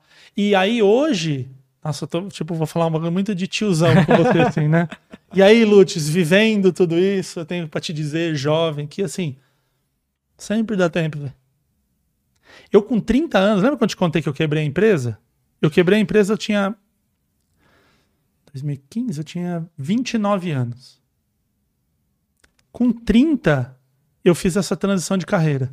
Que eu te contei, que eu tinha empresa lá com 30. Eu tinha 402 funcionários. Eu abri a empresa do zero, vendi a empresa com 402 funcionários. Com 32. Comecei uma carreira do zero, de assim, fui dar aula e estudar neurociência e fazer com 32 anos. Pra quem tem 23, fala, mano, nunca, velho, o cara com, 30, com 32 eu já quero estar tá aposentado. É. é. Exato. Mas é, é, é, muito comum. E aí volta é no Kahneman... Anos, é porque a gente vê 10 anos pra frente, né? Do 23 até os 33, por exemplo. Só que 10 anos atrás eu tinha 13 anos. Então, né? Então a gente não entendeu o que é o tempo ainda. É, então, não, então uma das questões do córtex pré-frontal é essa análise de tempo. De tipo, quanto tempo dá para fazer e essa percepção. Quando você chega numa idade ali dos 35, 40, hum, que seria a metade da vida, considerando que um ser humano médio vive 80 anos, você tem uma boa visão do que está para frente, uma boa visão do que está para trás, os aprendizados. Então, você vai perceber que ou talvez eu tenha um viés nisso que eu estou falando, mas assim, eu percebo que a vida é muito mais fácil sendo adulto do que sendo um, um jovem, um, um jovem adulto, que é o teu tua nomenclatura ali, né? Um jovem adulto. Ser adulto. Meus ser... pais me falam isso. Meus pais falam é que. É muito mais fácil. eu, eu, era muito preocupado com a opinião dos outros. É. Então, aí, esse... aí meus pais falavam: não, quando você passar dos, dos 30, é foda-se. e outra, cara, tipo, eu fico pensando assim, por exemplo, a minha, a minha vozinha faleceu faz, vai fazer dois anos. Faleceu com 94 anos. Mas a minha avó, mano, era assim: você fala, cara, essa velhinha, ela, ela é de outro planeta, mano ela era muito para frente, ela tinha umas ideias muito. E minha avó, assim, carola da igreja. Rezava terço todo dia. Mas, por exemplo, você falava assim de casal gay. Ah, deixa os meninos ser felizes. Assim, a tia Carola, que tem uma visão, assim, era muito legal. E minha avó fez muita live comigo. Tenho várias lives com ela, assim, que era muito engraçado. E aí ela, a gente abria a live, a pergunta da vida. As pessoas falam, ai, vó, eu briguei com meu namorado, e ela fala, ah, larga esse cara. Falou, vó, não pode falar isso, você tem que falar pra ela suportar o homem, não é assim que a senhora fazia na sua época? Ela falou assim, minha época já passou, minha época não sei o quê. Aí você fica pensando, será que a avó Júlia falava assim, nossa, será que vão achar que eu sou uma velhinha audaciosa? Na... Que se foda, velho. Ela fala pra mim, quando nós vamos fazer uma laje? Era laje. quando nós vamos fazer uma laje? Né, cara? Sempre ela falava. E assim, e, e, felizmente eu consegui gravar isso, né? Que ela, enfim, faleceu, teve um AVC e faleceu com 94. Mas até 10 dias dela, tipo assim, ela, ela teve AVC e faleceu em 10 dias. No dia anterior do AVC, era igual conversar com você. 100% funcional, cabeça pensando. E aí você é pergunta, você pergunta para ela assim: que, ah, vó, e o que, que vão achar de você? Ela vai falar, mano, na boa, velho. Acho o que quiser. Então, se, é, eu tô indo no extremo, eu tô indo numa pessoa de 90. Quando a gente vem trazendo, o cara de 40 ainda liga. Mas liga menos que o cara de 20. Que liga menos que o cara de 10. Tem alguma coisa que você gostaria de saber antes dos 30, assim, que você acha que. Às vezes as pessoas. Tem pessoas que são de bem com a vida que não tem arrependimentos nenhum e etc. Mas tem algo que você gostaria de saber antes? Tem. Tipo, na- dos seus 20 até os 30, você gostaria de saber algo? Sempre dá tempo. Sempre dá tempo. Esse bagulho que não. Quando você pensar assim, mano, não vai dar tempo. Eu preciso. Essa coisa. a- a- as metas, né? Porque, cara, se você pega assim. O, o, por exemplo, o Kahneman que eu tava falando, ele fala muito dos vieses. Um dos vieses é o viés de confirmação. Então, assim, é, eu falo pra você assim, Lutz, é, cara, puta, cachorro morde. Cachorro morde. Aí você tem um cachorro aqui. Ele passa, ele brinca, ele chega e vai embora. Eu não registrei isso. Aí vem um outro cachorro. pá. Aí o cachorro morde e fala: Tá vendo? Falei pra você, mano, que cachorro morde. Ou seja, eu fico no ambiente trazendo coisas que validem o meu argumento. Só que o que não valida, você ignora. Exatamente. Discussão política, presta atenção nisso que você vai ver. O cara gosta do candidato A. Então, ele, é, tipo, o candidato A, mano, matou a mãe, ele fala, não, a mãe tava velha também. Bom que matou já, limpou. Tipo, ele, ele para confirmar aquilo que ele acredita, ele encontra né, é, exemplos, assim. A minha irmã é piloto de avião. Todo dia, todos os dias, em 24 horas, 250 mil aviões decolam e pousam no mundo. 250 mil. Você sabia dessa informação? Não. Então. Por que, que não sai todo dia no Jornal Nacional? Atenção! Hoje 250 mil aviões decolaram e não aconteceu nada. Qual que sai no jornal? O que cai. Aí quem nunca viajou, quem não conhece, fala: Porra, mano, avião é perigoso, cai. Só que se você joga na estatística, é ridículo. É uma estatística que o cara vai falar, mano, nem põe na estatística essa porra. 0,40, você põe 40 zeros, assim, 1% de chance de cair um avião. Só que, qual que. Aí entra um outro viés que é o de disponibilidade. Eu só está disponível para mim uma informação que faz eu tomar uma decisão errada. Que é o viés de disponibilidade, que é um outro viés que o Kahneman trabalha. O confirmação e disponibilidade. Então, por exemplo, para o adolescente, tem muito da disponibilidade para ele do cara que. Ah, o cara que tá milionário andando de Ferrari com 20 anos. Só que, mano, esse cara é o exceção da exceção da exceção, vezes 50 vezes a palavra exceção. E muitas vezes nem é verdade. E muitas vezes não é verdade. A gente sabe bem que na internet o cara vai, aluga Aham. e, sei lá, faz um monte de coisa. Agora, se você tem essa informação, ou um adulto, então, por exemplo, pô, um cara adulto vê, eu mesmo. Eu, cara, assim, eu não tenho carro. Eu vim pra cá andando. Eu não tenho carro porque eu sou um pobre, coitadinho. Não, eu consigo, felizmente, hoje ali comprar um carro. Eu não quero ter carro. Eu ando de metrô e trem e eu sou feliz assim. eu- o tempo que eu tô. Por quê? A minha prioridade é o tempo que eu tô andando no metrô sentado, de boa. Eu tô estudando, tô trabalhando, tô editando vídeo, tô fazendo qualquer coisa. Carro, pra mim, é uma coisa que incomoda. Não tem onde parar. É caro, tem buraco na rua, tem multa. E, puta, é um saco um carro. Às vezes eu, eu, fui. A minha irmã mora em Dubai, né? Que ela é piloto de avião lá da, da Emirates.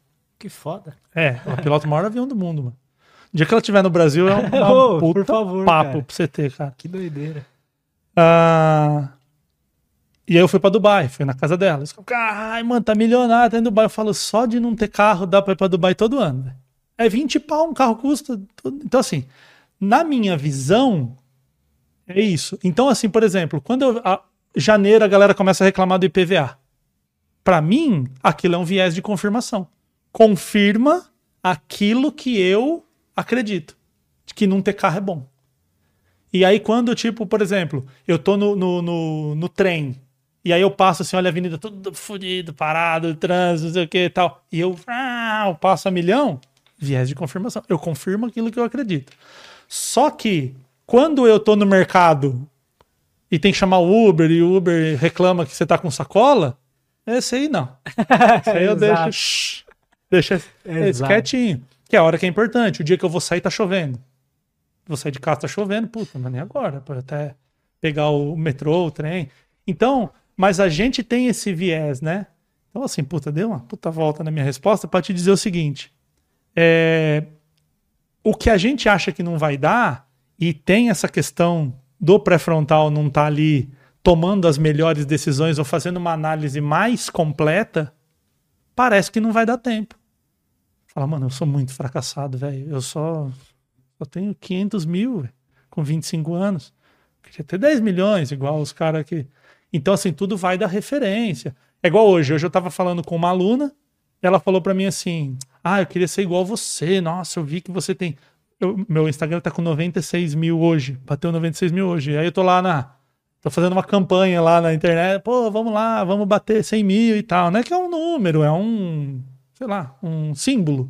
Né? Aquilo que a gente tá falando da linguagem. 100 mil pessoas, ou 99 ou 101 é a mesma coisa no sentido, mas o 100 é uma simbologia e uma coisa legal. E ela falou assim: Putz, eu sou uma bosta, sou nada, sou ninguém, porque eu tenho 1.500 seguidores. É claro, uma pessoa que tem 1.500 comparar com quem tem 100 é ruim mesmo. Você vai só sofrer. Enquanto você ficar se comparando comigo, com... é igual eu me comparar com o Whindersson. O Whindersson ganha 100 mil por dia. Então eu sou um nada, um excremento, um nada perto do Whindersson. Só que peraí, né, mano? É o seu trampo que deu para conseguir chegar aqui, ter esse número e tal. E talvez na adolescência a gente não tenha essa análise mais fria. Tipo, mano, só 100 mil, velho. Isso aí não serve pra nada. Não, nossa. E não vai dar tempo. E vão descobrir que eu sou um puta fracasso. Um cara. Tem lá o tal do, do síndrome do impostor, né? Vão descobrir, mano, que eu tenho medo, que eu tenho ansiedade, que eu tenho. E aí, uma coisa que você faz que é muito legal que eu, tipo, eu, se você viesse fazer uma mentoria comigo, eu te falaria, mano, isso aqui que você faz é muito legal, continua. Você conta que faz terapia, você conta que tem os, os as pane. Porque assim, ó, tem dois tipos Cara, de pessoa. Eu sou completamente maluco. Então, tem dois tipos de pessoa. O que é completamente maluco e o que não conta que é completamente maluco. Porque, meu irmão, na hora que deita a cabeça no travesseiro sozinho, cada um sabe o BO que tem, velho. E eu falo assim pra todo pensa tipo assim, ah, Agora teve o bagulho lá do Charles lá. Você imagina a cabeça desse cara, mano? O que aconteceu disso aí? Cara, eu sou muito ruim com essas não, coisas. Tipo, rei. Morreu a mãe e o cara é rei. Eu não sabia. Tá, tipo morreu. assim. É, morreu a Rainha Elizabeth. Essa aí você viu, né, mano? Mais ou menos, Rainha... eu não sabia que ela tinha morrido. Tipo, tem lá, que eu acho. Caralho, um... que doideira. Isso aqui também dá uma puta treta quando eu falo, mas é uma inutilidade aquilo lá, né? Rainha, rei. Hoje, 2023, não precisa daquilo. Mas tudo bem. Tem a galera que é da monarquia, que gosta daquela porque eu fico pensando assim, toda vez que alguém fala para mim da monarquia, eu vou entrar no assunto que eu não tenho menor habilidade e conhecimento, mas é bom que gera, gera movimento. Pensa no político que você mais odeia. Sim, aquele que você fala, mano, esse é muito zoado.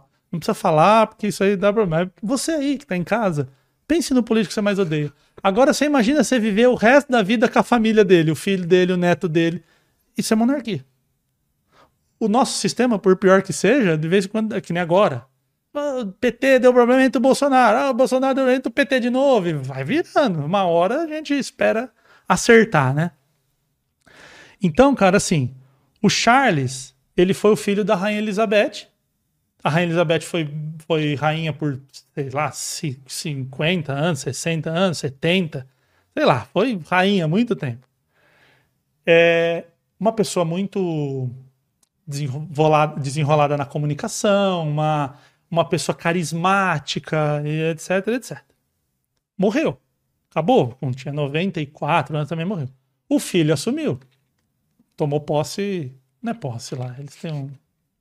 Virou rei ele? É, tem um outro que nome doideira, lá. Que, que é da hora. É. Coroado. Cara, eu falei assim, deixa quieto, mas a palavra tá perto. Foi a coroação dele. Hoje ele é rei da Inglaterra. Certo? Aí você pensa assim, mano, o cara é rei da Inglaterra, velho. O cara tem tudo. O cara não abre uma porta. Tem alguém para abrir uma porta, para servir uma água, para tudo. Esse cara não tem problema. Chora no banho, igualzinho nós. Véio. Igualzinho. Claro que o problema dele não é, pô, será que eu vou ter dinheiro para aluguel? será que alguém vai passar fome? Mas é outro problema. Só que pro, pro sistema que, rece que recepciona essa, essa informação, problema é problema. Por exemplo, eu imagino que eu e você, nós não tenhamos problema de abrir a geladeira e não ter comida. Nós não temos esse problema. Quantos pais de família hoje vão dormir com preocupação porque o filho não tem um leite? Verdade. Que para nossa vida não é uma preocupação. Só que a gente tem outras preocupações. Às vezes você pode falar assim: ah, estou preocupado se vou pagar a minha cobertura. Sabe? Preocup... Mas é preocupação, velho. E para o sistema de, de luta ou fuga ali, aquela coisa da ansiedade, o cortisol subir, não ter leite pro filho, ou não ter a cor da cobertura, pro sistema é a mesma coisa. Ele vai se preocupar com aquilo que há preocupação. Ou você acha que o cara milionário acorda e fala assim, mano, puta, eu tenho que comer, eu tenho a vida boa, eu tenho isso, tenho aquilo, então, uhul, a vida é feliz. Não é, velho. Tanto que você sabe de casos de inúmeras pessoas bilionárias com depressão, com, com tristeza, com problema. Né? A gente viu o caso do Whindersson. Cara, quem trabalha na internet trabalha para chegar no Whindersson ser famoso, ser conhecido, seu, as, os seus vídeos darem visualização. E o cara chega e revela pra gente o seguinte: não era isso. Então, assim, ah, hoje eu tô 100 mil. Será que quando eu tiver 50 milhões de seguidores a minha vida vai ser feliz? Não vai. Vai ser outra, outra coisa. E aí, se você vai para filosofia, que talvez a ciência, a ciência fisiológica tenha mais dificuldade de explicar essas coisas, né? Então, você às vezes vai para filosofia para tentar abrir. O professor Clóvis de Barros Filho diz que a, a felicidade ela é um momento. Ninguém é feliz. Inclusive a língua portuguesa ela é uma língua infernal para se aprender, né? O brasileiro não fala português, né? A gente fala um, um dialeto nosso aqui. Você pegar, cara, todo mundo conjuga verbo errado. A língua portuguesa é foda. Mas a língua portuguesa tem uma coisa linda perante principalmente ao inglês, que nós diferenciamos ser e estar. Ser e estar. É, que o verbo to be bota os dois no mesmo saco. Verdade. Ser e estar é a mesma coisa. Agora, pra gente, o português ele consegue diferenciar. Então ninguém é feliz ao mesmo tempo que ninguém é triste. Nós estamos tristes e estamos felizes. Então agora eu tô aqui, cara. Eu... Aí o, o, o Clóvis de Bastos fala uma coisa muito legal. Felicidade é estar onde quer, com quem quer, fazendo o que quer. Então eu tô feliz agora aqui. Estou feliz. Puta, eu não queria estar em outro lugar. Se você falar assim, ah, deu a hora, fala, puta, tá tão legal, eu não quero ir embora. Tá muito legal tá aqui. Só que quando eu sair daqui e pegar o trem, eu não tô mais feliz. Eu não quero estar no trem lotado, não quero. Só que eu vou chegar em casa, vou encontrar com a minha mina, vou falar com um amigo, aí eu estou feliz de novo. Então a felicidade, por isso que a, a filosofia nos ajuda, e por isso que a filosofia é a mãe de todas as ciências, que é um lugar da gente pensar assim, porra, velho, é, essa coisa de quando eu tiver um carro eu serei feliz, quando eu tiver um milhão de seguidores. Não vai ser feliz, véio. Porque vai ter o hater te xingando que você não tinha, você não considerou esse. Porque, cara, assim, 100 mil seguidores. Na média da população eu tenho bastante seguidor, mas para o mundo da internet, eu, o Whindersson e o Felipe Neto e o Neymar, ninguém na fila do pão. Só que eu já tenho problema pra cacete com a minha rede social. O rei, o cara que xinga, o cara que vai pegar minha mãe. É um, mano, é um. E olha que eu não falo assim, política, religião. Meu tema é muito é, é, faixa branca, isso aí. Imagina para quem cara fala. ripa, velho. Mano, eu tenho um vídeo lá, tá inclusive fixado lá no meu, no meu Instagram, um vídeo que eu falo que os professores, muitas vezes, têm prazer em zerar a turma toda. O cara tem prazer em, em, em ver os alunos se ferrando. E aí, um, mano, um monte de professor entrando lá e maiando eu. que Você tá falando que a culpa do ensino é do professor, que o professor. Não, pelo contrário, cara, eu sou professor. Jogar nas costas do professor que o ensino do Brasil é um lixo é, é, é, é uma ignorância. É até um crime se eu fizesse isso. Só que o professor tem sim a culpa dele pelo ensino ser do jeito que é. Quantos professores falam assim, ah, essa porra já não serve mesmo? Então, copia aí do livro. Não tá dando aula. Não tá pegando na mão. Por, por que, cara, por que o aluno tirou zero? Então, o que, que é o professor? Ele tem que ir lá, pegar na mão, sentar. Ah, mas não dá para fazer isso com todos os alunos. Então, vai ser eletricista, mano. Vai programar robô, vai fazer outra coisa. Para ser professor, sim, você tem que sentar lá com o aluninho, pegar na mão dele e ensinar. Isso é ser um professor. E o professor fica louco comigo nisso aí. Porque não é minha obrigação. Minha obrigação é chegar lá e dar minha aula. E se o aluno não quer aprender, o problema é dele na minha concepção, tá errado. Ou será que o palestrante que vai dar fala assim: ah, se todo mundo dormir, o problema é de quem dormir. Eu dou a minha palestra do jeito que eu quero. Não, você tem que entreter, você tem que envolver, você tem que mostrar. Agora, tem o aluno maligno que não quer assistir, tudo bem, que esse seja exceção. Você fala assim, pô, foi todo mundo bem, um aluno não assistiu e foi mal na prova? Palmas pro professor.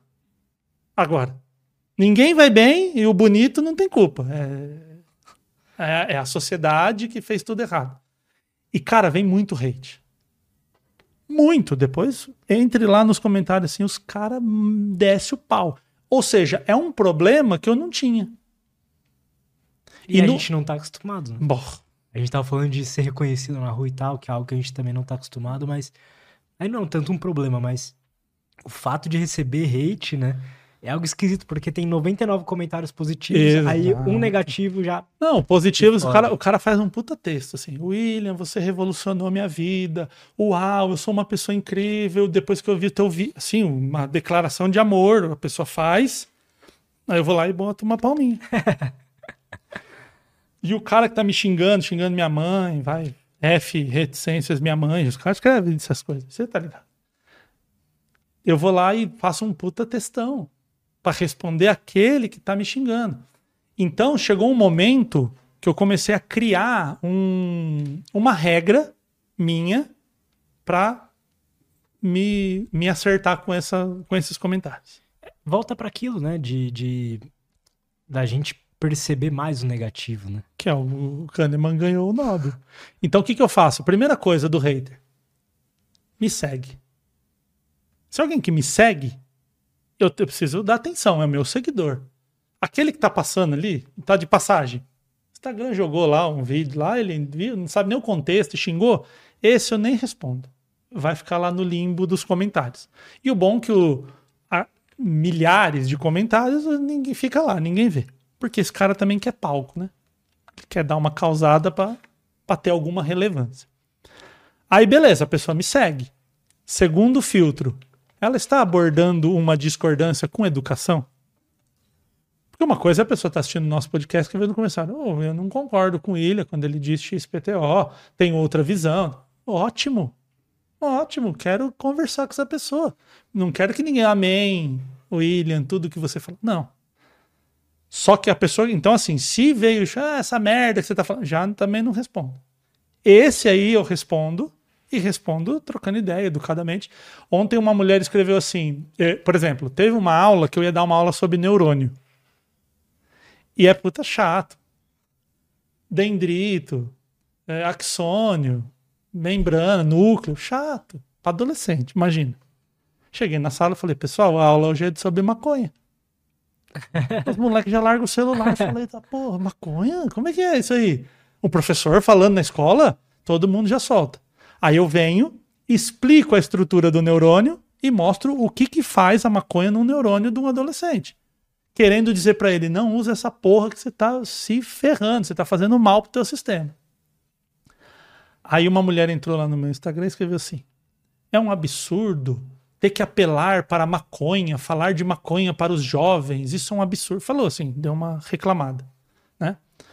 Eu peguei e falei para ela assim: então você quer me dizer que o melhor é a gente não fala nada e o traficante ensina com os vieses dele, né?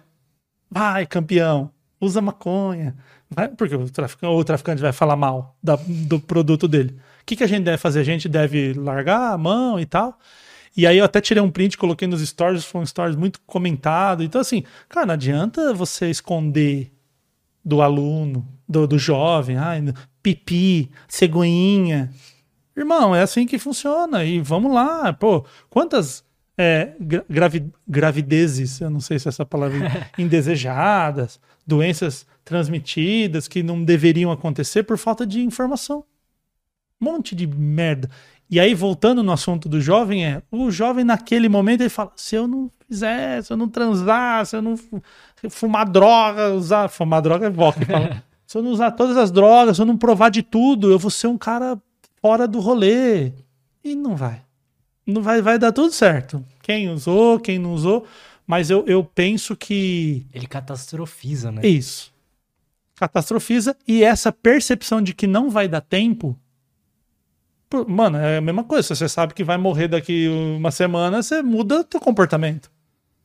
Verdade. Você fala, cara, então, ah, o boleto, deixa pra lá. Vamos curtir uma semana. Agora, se, se o jovem tem aquela percepção de que não vai dar tempo e que ele precisa fazer aquilo, o tempo é muito curto. Agora, quando, na minha idade, né, tô muito tiozão hoje, eu penso assim, cara, pô, pelo menos aí com a medicina do jeito que tá, se não tiver nenhum problema, mais uns 50 anos de vida eu tenho. Tá bom. Se eu conseguir. Às vezes eu. Sabe uma coisa que me ajuda muito? Às vezes eu pego assim uns tiozão de 60, que milionário, vivendo uma vida legal tal. Eu falo, será que se eu tivesse 60 vivendo igual esse cara, não ia ser legal? O cara não tá curtindo? Pô, então se eu conseguir até 60. Cara, é doido isso. Eu não consigo enxergar. Mas não, claro, não consegue, porque a areazinha é igual se alguém que não tem a perna, a pessoa fala, eu não consigo correr. É claro, Exato. não tem, tá faltando. É que doideira é, essa porra, mano. cara. Porque o córtex pré-frontal, quando você fala de. É, é, eu não vou te chamar de adolescente, mas até os 25 a gente vai considerar um jovem adulto. Né? A gente fala muito da questão da, inibi da inibição do comportamento, então essa impulsividade do jovem, que é muito comum. Né? Inclusive, a OMS, né, a Organização Mundial da Saúde, ela diz que as três primeiras causas de morte entre adolescentes até 25 anos, entre jovens e adolescentes, você tem morte violenta, suicídio e acidente de carro. O que são essas três mortes? Mortes impulsivas. Ninguém morre em acidente de carro andando a 50 por hora. O suicídio é uma impulsividade, a tentativa de resolver um problema passageiro com uma solução definitiva. E morte violenta impulsividade, treta, facada e tal. Aí a quarta, eu não vou me lembrar, mas é tipo, a quarta não é, a quarta é respiratório, alguma coisa assim, e a quinta é afogamento. Mas onde que morre no afogamento? Na piscina? Com um metro e meio? Não é. Ah, foda-se, vou pular a catarata do Iguaçu, porque eu vou mostrar pros caras que eu sou bom. Pula lá e vai pro saco. Quando você vai pro adulto, os nove primeiros itens de morte é AVC, doença, infarto, blá, blá, blá. Em nono lugar vem, acho que é acidente de carro. Um desses três aí. Eu acho que é acidente de carro. Mas quero dizer o seguinte: olha, olha o, o jeito que as pessoas morrem nos dá uma pista de o tamanho da impulsividade. O que que, o que, que diz isso? Porque para o jovem, ser impossível é legal. Tipo, você junta um monte de adolescente e fala assim: quem pula do terceiro andar? É, quem pular é foda. E estimula a fazer aquilo. Pega os velhos, mano, fala, você fala, vamos pular do terceiro, fala, ah, tá maluco, meu convênio, pé quebrar, tenho conta para pagar amanhã. Sabe? Tipo, é uns pensamentos burocráticos, que é do córtex pré-frontal. A impulsividade, que é o que fala muito, e a tomada de decisão. Quando você chega para um menino de 17 anos e fala, você tem que escolher a faculdade que você vai trabalhar pro resto da sua vida. Mano, desesperador, velho. E não tem a porra da área. E o pai que tá falando isso, que tem o corte, para ele é tão simples. É tão simples escolher entre direito, medicina, engenharia, ou programador de jogos, ou qualquer coisa desse. É tão simples. Por que, que esse moleque não consegue? Não consegue porque não tem a área que faz esse tipo de decisão. Por isso que para os pais dos adolescentes também é importante entender como que a máquina funciona. Quando a, o, o, o adolescente está a milhão, porque se, o adolescente ele tem o quê? Tri, muita tristeza, muita alegria, muita euforia, muita raiva. Tudo é muito. Porque o break não tem, velho. Eu gosto de dizer que é uma Ferrari 300 por hora na reta. Quando vê a curva, aperta um freio de bicicleta. Não freia, mano. É muro na hora. Então, se fala muito da tomada de decisão da impulsividade. Mais uma das funções do córtex é o tempo. E se você acha que não vai dar tempo, você tem prazo, tal do deadline, que né, o mercado corporativo usa, meu irmão, isso vai te gerar uma ansiedade animal. Então você está com 23, você falou. Caralho, 23 anos eu lambi arranho, velho. tipo, eu fui entrar na faculdade, eu não tinha nível superior com 30. Entrei na faculdade. 23 anos, cara, puta, tivesse do, assim, o podcast, o conhecimento, isso aqui que tá acontecendo com você, pô, velho, 40 era era eu no lugar do Charles lá. era o rei do, do, Sabe? Porque é. Cara, é, é, muito. Eu até, eu até achava que você era mais velho, assim. Quando você Todo falou mundo acha, falei, E não é porque é, é velho a cara, nem nada disso. É por causa do. Fala assim, porra, mano, o cara, 23 anos, conseguiu tudo isso, que legal. Cara, é. sabe, o podcast que me ajudou muito, cara. Se você olhar o primeiro episódio de agora, é, é outra pessoa. Ele faz é, dois anos. Mas é evolução, né, cara? É conhecimento. É, e tipo assim, cada um que vem aqui te traz um novo insight, uma coisa que se aplica. A repetição tem o seu papel, né? Aquela mielinização do neurônio, deixa o neurônio fortalecido, aquela o, o Ivan esquerdo lá, as conexões novas que vão sendo feitas e que, as que já estão feitas são fortalecidas. Então, mano, até para uma saúde mental faz toda a diferença. Se um dia, infelizmente, acontecer um problema degenerativo, o degenerativo vai sofrer, mano, porque tem um monte de coisa, um monte de acontecimento. Mas assim, acredite, velho, sempre vai dar tempo. É só você pegar esse tiozinho que 70 anos começa a faculdade, eu piro nisso aí, cara. Piro. Falo, cara, nossa, como é que alguém com 70 anos. Te, teve um, eu vi um vídeo essa semana, uma senhora com 95 anos, ela queria reformar a casa. 95 anos. E o pessoal assim, tipo, vamos deixar pra lá, né? Tipo, vai morrer daqui a pouco. Pra que reformar a casa? Ela falou, não, quero reformar, quero reformar. E as lojas não davam crediário, porque falava, como assim, mano? Vai pagar em 48 vezes? A tia de 95 não dava crediário. Pois ela juntou dinheiro lá e tal, e, e reformou a casa, e morreu um ano depois, e beleza. Fez. Então, cara, é muito. A minha avó, que eu tava contando, a minha avó teve um Natal uns dois anos antes dela morrer nós somos em 23 primos, né? De sangue, primeiro grau, assim. Minha avó teve 11 filhos, esses 11 casaram e tiveram 23. Então, quando a gente faz um rateio, uma coisa que 2.300 daria. Quanto? 10, né? Sei 10 lá. reais por cada um, é. Eu também sou meio. Então, assim, é muito pouquinho para dar um presente legal. Aí a gente sempre falava, ó, o que, que você quer? Aí um dia ela falou assim: eu quero um tablet.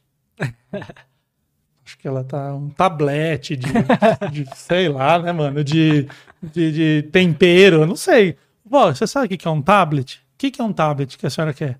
Sei, é um celular grande. pois bem, que é um celular, beleza. Meu irmão, todo dia chegava na casa dela, ela, senta, ela fazia crochê, tricô, alguma coisa dessa que eu não sei qual que é. Ela sentava, botava as costas assim no sofá, os pés dobradinhos assim, colocava o tablet e colocava no YouTube. Como fazer uma cortina, como fazer um não sei o quê. 92 anos, cara. Aprendendo a mexer no YouTube. E tipo assim, vou aprender e vai dar tempo de fazer. Sabe? Muito foda. E tem uma outra passagem da minha avó que é muito incrível, que é assim, eu tive o privilégio, vou chamar, de passar a última noite com ela. De uma família muito grande é um privilégio, né? Poderia ser qualquer pessoa da família. E eu tava lá com ela na última noite. E uma coisa que me chamou muita atenção, cara, e isso eu. Ainda bem que eu estive lá com conhecimento de neurociência, de poder avaliar o que estava acontecendo ali do comportamento dela. Ela. A minha avó, ela perdeu a mãe com um ano de idade. Ela não conheceu a própria mãe. Com um ano, não lembro.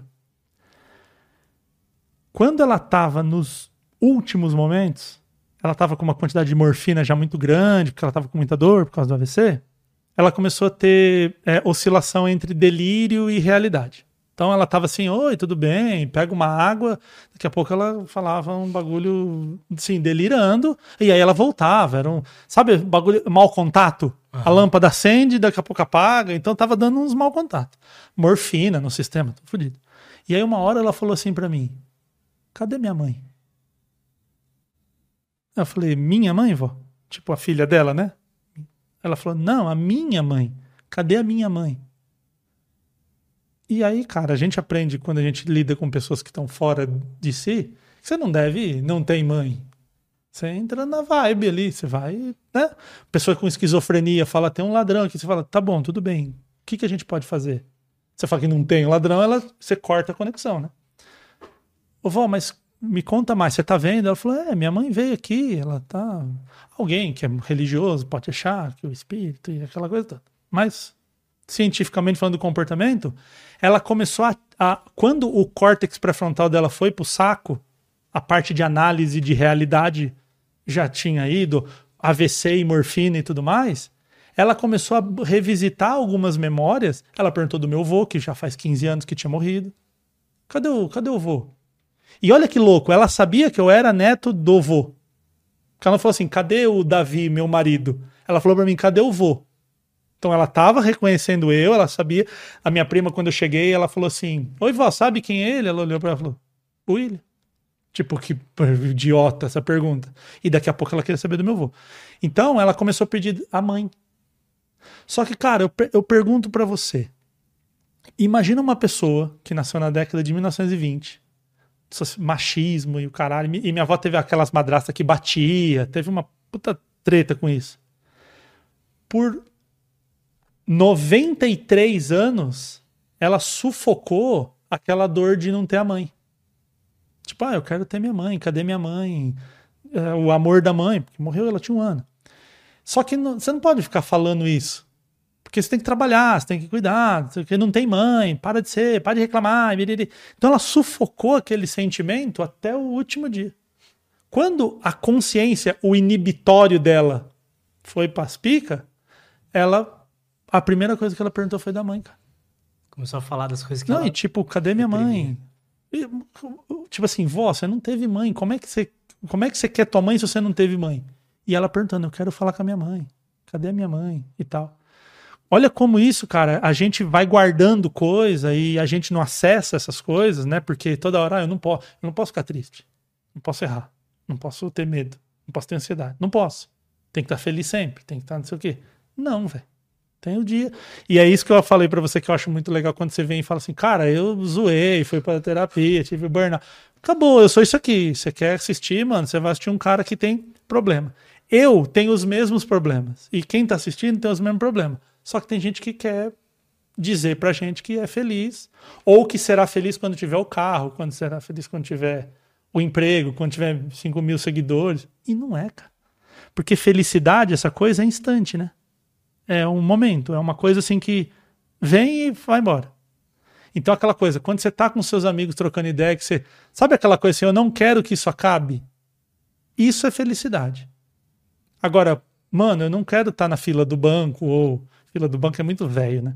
Ou eu não quero estar tá no metrô lotado, eu não quero estar tá no trânsito, eu não quero aqui estar fazendo um relatório.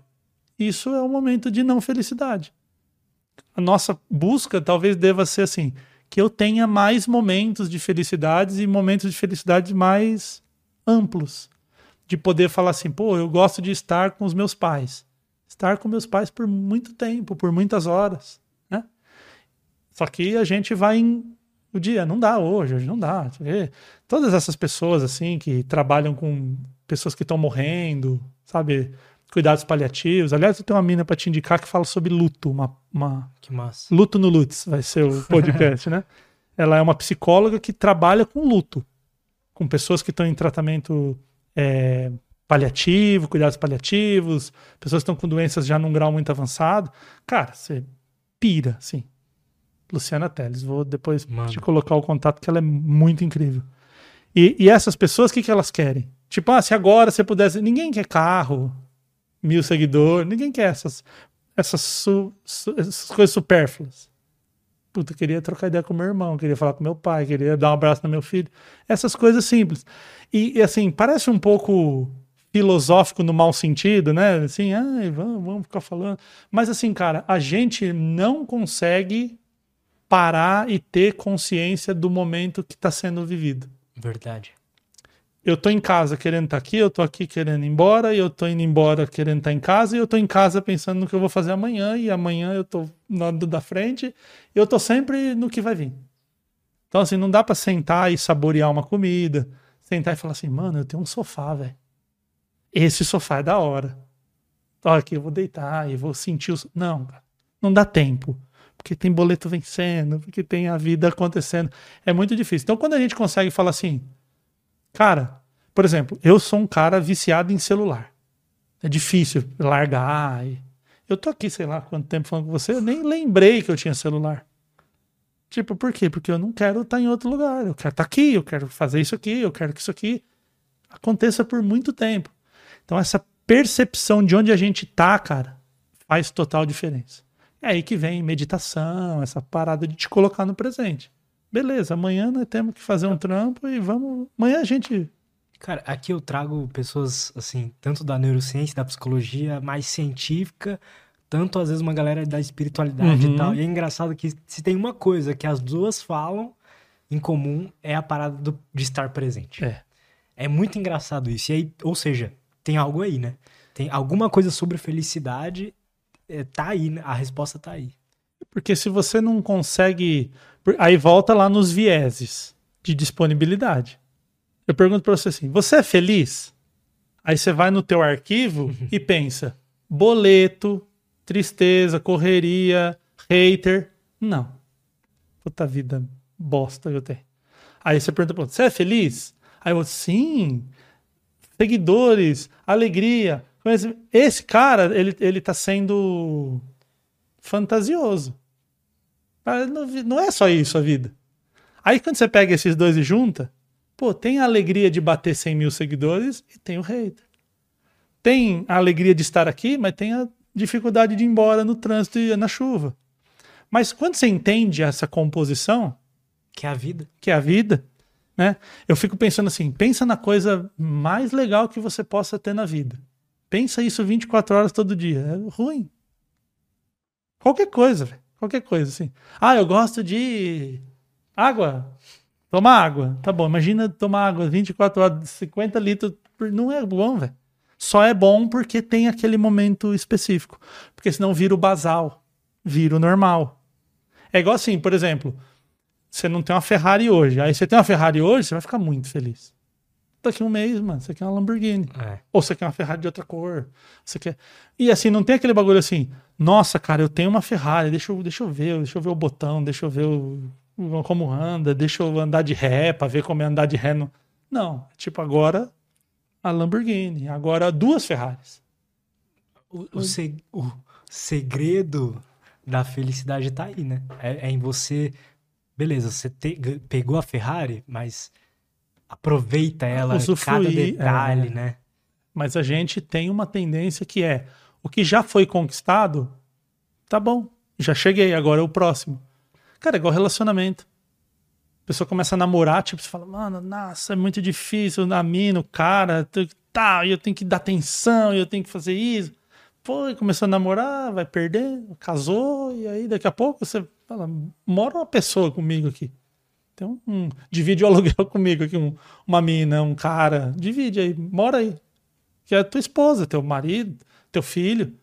Mas não tem, cara, é, é, E assim, ó, eu não tô aqui dizendo assim, nossa, olha como eu sou legal e eu vivo no. Não, pelo contrário. Também. É, eu também. Total, total. Hum, eu tenho muito mais momentos que eu tô, que eu tô onde eu não deveria estar tá, no pensamento do que. Porque, de novo, para muita gente, ter comida na geladeira é uma prioridade do dia. Tipo assim, mano, hoje eu acordei e eu preciso fazer para ter comida na geladeira. Aí você vai falar pro cara ficar meditando lá. exato, exato. Aí você vai lá no, no, no Maslow, né? Enquanto você não atender aquela base de necessidades ali, não adianta, velho. É, é, o cara lá, tipo, ah, você tem que investir 10% do seu dinheiro. Claro. Eu me pergunto se a. Se o fato da pessoa estar tá ali não presente ou, ou sofrendo ali na vida dela é, é a causa dela não estar tá presente ou é a consequência dela não estar tá presente? Entendeu o que quis dizer? Quando ela tá com o pensamento em outro lugar. Ela Quando ela tá... tá sofrendo por estar tá no pensamento em outro lugar.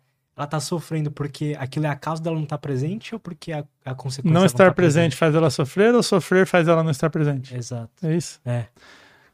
É uma boa Doideira, né? pergunta. Né? É, é uma boa pergunta, é uma boa pergunta. Talvez um, um filósofo possa nos ajudar a pensar nisso.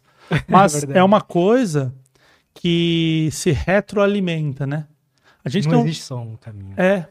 A gente tem um processo no, no, no corpo humano que a ciência vai chamar de feedback. Feed alimentar, né? Back para trás. Então, retroalimentar seria um termo em português. É, que é assim, vamos supor, vou dar exemplo falar em público que talvez tenha mais argumentos para defender a minha ideia. A pessoa ela vai falar em público. Quando ela chega na frente do público, ela sente frio na barriga. Sentir frio na barriga manda uma mensagem para ela de que tá com frio na barriga. Ninguém tá com frio na barriga quando tá tudo bem. Isso significa que a gente tá num lugar ruim que a gente não quer estar. Tá. Se eu estou num lugar que, não, que, que é ruim, eu mando uma mensagem do cérebro para baixo, que é o top down e o bottom up, né? E aí eu mando uma mensagem para baixo, tipo, solta mais adrenalina porque a gente tá num lugar ruim. Aí dá mais frio na barriga. Mais frio na barriga significa que tá ruim. Então solta mais. Então eu fico num ciclo, velho. E qualquer ciclo você só tem um jeito de mudar. Você pega um dos elementos do ciclo e tira. Que é o tal do quebrar o ciclo. Né? Imagina assim, você fala, ah, eu vou aqui, vou aqui, vou aqui, vou aqui. Se você tirar essa peça, a engrenagem para. O sistema para. É, o que, que é importante da gente entender? Quando você tá ali, nossa, vão rir de mim, beriri, barará, aquela coisa, que aí de novo você já tá na antecipação, você já tá olhando lá pro futuro. Sentir um frio na barriga. É a tal da ressignificação, que é outra coisa que ciência e esoterismo e todo mundo concorda. Dar novos significados para a mesma coisa. Então, por exemplo, tô com frio na barriga, fala, cara, é normal ter frio na barriga, né? Quer dizer que eu tô preocupado, que eu tô. Por exemplo, eu entro aqui para fazer esse podcast. Eu já fiz trocentos podcasts, já dei palestra, já fiz aula tal. Eu chego aqui ansioso. Tô ansioso. Só que é uma ansiedade que eu aprendi a, a lidar com ela, e aí talvez a, a, a, ideia que eu possa refletir aqui é: não adianta brigar com o instinto. Não adianta. É igual quando uma frase que eu, nossa, eu escuto, e a partir de agora você vai escutar, você vai olhar essa frase diferente. Controle suas emoções. Emoção não se controla, cara. É gerencia as suas emoções, não controla. Então, por exemplo, entra um bandido armado aqui para tirar em nós e fala: Não, não vou ter medo. Decidi, controlei, segura. Não quero ter medo agora. Impossível. Não dá, cara. Nojo. Tem as emoções lá do divertidamente? Uhum. Nojo. Você sente um negócio podre na, na. Tudo bem. Segurei. Porque eu controlo minhas emoções. Não controlo. O que eu posso fazer é. Tô numa situação de medo, num assalto. Puta, coração disparou, perna tremeu tal. Aí eu penso assim, mas espera aí. Será que se eu trocar ideia com o bandido, não me saio. Aí é a hora de botar o pré-frontal, o consciente, o, sei lá, cada um vai chamar de uma coisa. Mas boa sorte com pra isso. funcionar. É, mas Uma é arma muito, mas é cara. muito difícil, cara, porque o instinto, ele grita a sobrevivência. Então, como que você consegue entender, por exemplo, eu vou falar em público, comecei a ter um frio na barriga. Eu posso pensar, que merda que eu tô fazendo, frio na barriga, ou eu quebro esse ciclo e penso, frio na barriga significa que vem coisa boa aí. Porque quando eu sinto frio na barriga é porque eu tô dando uma palestra, eu tô compartilhando, ou eu tô ansioso por quê? Porque eu tô preocupado. Imagina eu chegar aqui desleixado e falar, ah, qualquer coisa que o Lutz falar lá, eu dou uma resposta qualquer para ele e não me importa. Quer dizer, eu tô desdenhando. Então, eu tô tão preocupado em fazer um bom trabalho aqui que eu tô em foco, em alerta. E tô tudo bem. Então, isso, cara, você vai. E aí, é- aí volta o negócio do ambiente. Aí eu venho, fiquei ansioso, gerenciei, sentei aqui, fiz meu trabalho, vai rolar uma. Você não parecia tão ansioso. Valida. Não, total. Total, cara. Mas é. É a, a prática. Ela. com- Por exemplo, Tem gente que dá pra perceber, por exemplo. eu sou um cara que eu. fi- eu até por causa do TDAH, inclusive. É, quando eu tô fora do meu normal, eu falo muito, eu gesticulo muito. Fora do meu normal, pro bom e pro bem. Então, quando eu tô é, com medo, ansioso, tal, falar e botar isso pra fora é importante. E quando eu tô eufórico e feliz. Então, por exemplo, agora eu tô falante e tal por uma coisa boa. Mas lá no- nos bastidores, antes da gente chegar aquele falar muito e tipo assim, mano, se eu falar muito eu não fico pensando, então é uma defesa. Mas olha a importância de se autoconhecer, né? Tipo, mano, eu tô, tô agitado. Às vezes é uma boa estratégia. Funciona. Só que às vezes é desnecessário. Tipo, eu podia ficar aqui quieto e tava tudo bem. Então é tudo. E aí não tem. A gente sai do conceito de certo e errado. 880. É. E vai para um conceito de adequado e inadequado. Cara, isso, isso assim, ó, isso me ajudou muito. E isso foi na terapia de TDAH que eu aprendi. Adequado e inadequado. Então, assim, você ser uma pessoa quietinha é bom ou ruim? Quando você vai pro bom ou ruim, a dualidade, você pensa, cara, não sei. Agora, quando você vai pro adequado e inadequado, é. Tem hora que você fica quieto, é estratégico. Você ficou na tua, tal, lá, e deu um problema, você ficou na tua ali, pá, resolver ali, já era. Só que tem hora que ficar quieto te traz problema. Tá lá na, na dinâmica da empresa, e você ficou quieto, o outro lá foi contratado. Então ficar quieto não foi adequado naquele momento. Então quando você vai pro adequado e inadequado, tem hora que é legal você falar bastante. Tem hora que é inadequado. Então, é essa ideia de você sair do certo e errado e, e, e você não luta mais contra a tua essência, né, cara? Isso acho que vale. Igual, sempre fui um cara muito informal. Sempre. Sempre gostei da informalidade. Eu acho sensacional, mano, o supla. O cara vai num puta jantar, ele vai lá de roupa de onça e cabelo arrepiado. Sabe assim, o cara, tipo, é a essência dele, mano. Ele é aquilo ali. Sérgio Malandro. Pô, o Sérgio Malandro vai num puta programa sério e aí, é, e fica fazendo assim, e você fala, mano, isso é, é a essência do cara, velho. O cara não tá inventando, né? Não, não teria tem como inventar por, por tanto tempo. E assim, eu trabalho com a insegurança das pessoas. Eu estou dando uma palestra sobre insegurança, eu estou dando aula sobre insegurança, eu estou dando mentoria sobre a insegurança, o medo, a dificuldade de se expressar. Imagina eu chego numa palestra com um puta terno Armani, um cara muito grande, aquele cabelão com gel para trás e aquela. Tipo, eu crio um distanciamento automático, que para muitos segmentos é legal. O cara ser, ele parecer ser alguém.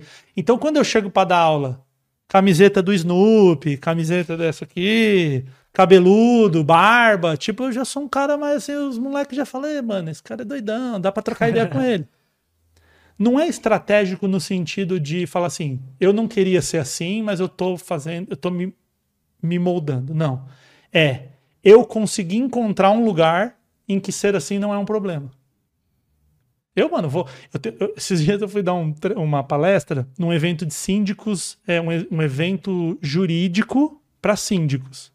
Legislação de condomínio tinha acho que umas 200 pessoas na plateia e tinham vários, tinham delegados, tinha um monte de gente dando palestra. E eu fui falar sobre essa questão de na hora da reunião do condomínio, da briga e como você se comunica e tal. Mano, eu tenho as fotos do evento, é engraçado, todo mundo assim, tinha uma delegada lá, sabe assim, uma, muito bem vestido, os caras advogados, aquele advogado com pin, assim, sabe? OAB. E eu, velho, camiseta, uma camiseta que eu tenho do do Dave Grohl, que até a galera fala que eu pareço com o Dave Grohl. e aí eu, eu, tenho uma camiseta do Dave Grohl fazendo assim na cara. E, para, puta, nada a ver com o evento. Mas assim, feliz de poder não, eu conseguir ser eu, velho. Porque eu podia falar, não, vou pôr um terno pra parecer ser mais interessante. E tem um efeito aí que quando eu chego lá, o cara, o, a, a plateia, eu subo no palco, a pessoa fala, mano, que porra é essa que esse cara, né? Camiseta de banda num rolê, calça rasgada, tênis no pé, como é que é isso aí? A pessoa presta atenção em você. Então é uma ferramenta de chamar a atenção da pessoa e aí eu tenho que ser muito assertivo no começo da palestra.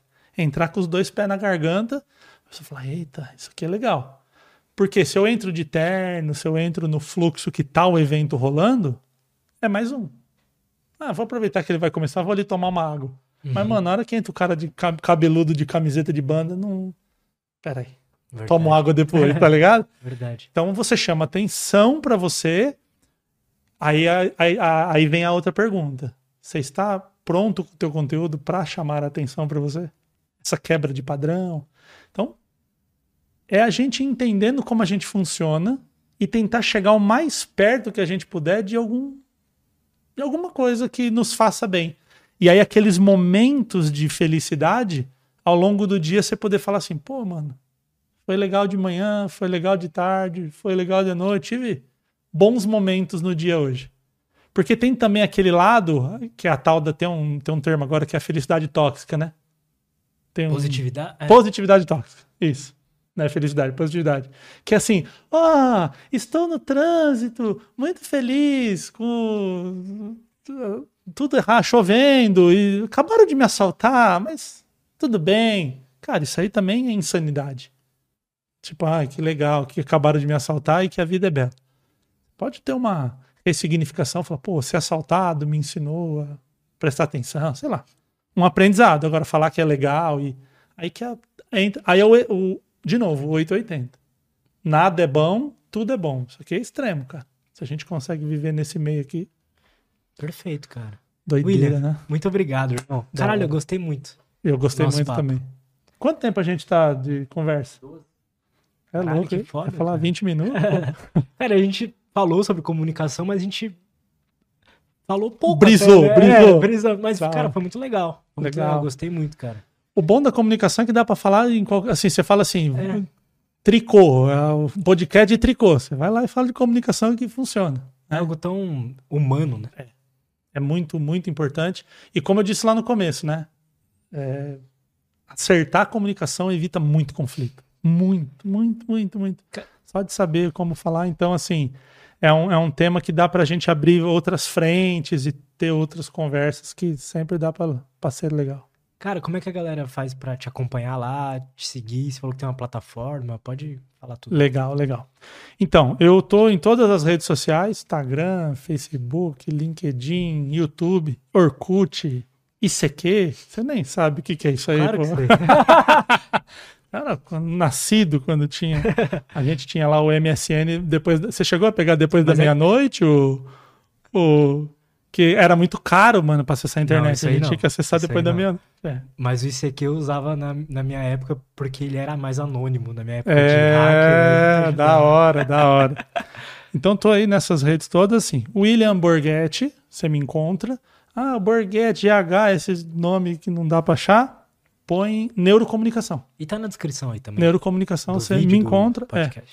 E eu tenho uma plataforma que ela é focada para quem quer se comunicar com crianças e adolescentes. Então o foco é para isso. Não é uma plataforma para pais apenas. É uma plataforma para pessoas que desejam se comunicar. Então, um comunicador que quer conversar, entender o comportamento da cabeça do jovem ali e da comunicação. É, um professor, tenho vários professores lá na plataforma. Tem pais e mães, obviamente. Tem tios que, né, ah, eu tenho lá sobrinhos, eu não tenho filhos, mas tenho sobrinhos. E lá, o que, que é legal? Toda semana eu coloco um conteúdo gravado técnico. Então, por exemplo, uma aula sobre TDAH, uma aula sobre córtex pré-frontal, uma aula sobre fobia social. E eu venho com um amparato técnico. Por que, que uma pessoa tem medo, X, PTO, a amígdala ativa, libera. Então é uma aula técnica, mais ou menos uma hora cada aula. E tem um grupo no WhatsApp, que é o que eu falo que é o ouro da, da plataforma, que é uma plataforma com os alunos que estão no- no- no- na plataforma ali, que é o seguinte: ali é onde você ajuda e é ajudado. É onde você contribui e recebe contribuição. Então tem casos assim, por exemplo, eu tô agora que eu não tô no celular, não tô no grupo. Uma mãe joga lá, ah, meu filho tá com um problema assim. Aí a mãe, ou o pai, ou o professor que tem um, a- um adolescente acima, que já passou por aquilo, ajuda. Então, cara, é o dia inteiro, um monte de troca, assim, é, é muito legal. Chama Destravando a Comunicação Familiar. Quem quiser ler mais ali sobre, a, a- o link tá lá na- na- na- em todas as bios do meu, da- das minhas redes sociais. E, cara, e obrigado, assim, foi, Obrigado você, foi cara. muito bom, foi muito bom. Você Espero curtiu que... a experiência? Porra, demais. Eu não queria estar em outro lugar. Acho que explica Obrigado, bem. irmão. Foi muito legal. E quando não tiver ninguém para vir aqui, pode me chamar que eu virei com todo prazer. Fechou, muito bom. cara. Muito obrigado. Gente, brigadão aí todo mundo que acompanhou a gente até aqui. Não esquece de se inscrever no canal, dar like nesse vídeo, seguir o William nas redes sociais. E é isso. Muito obrigado, até a próxima e tchau. Valeu.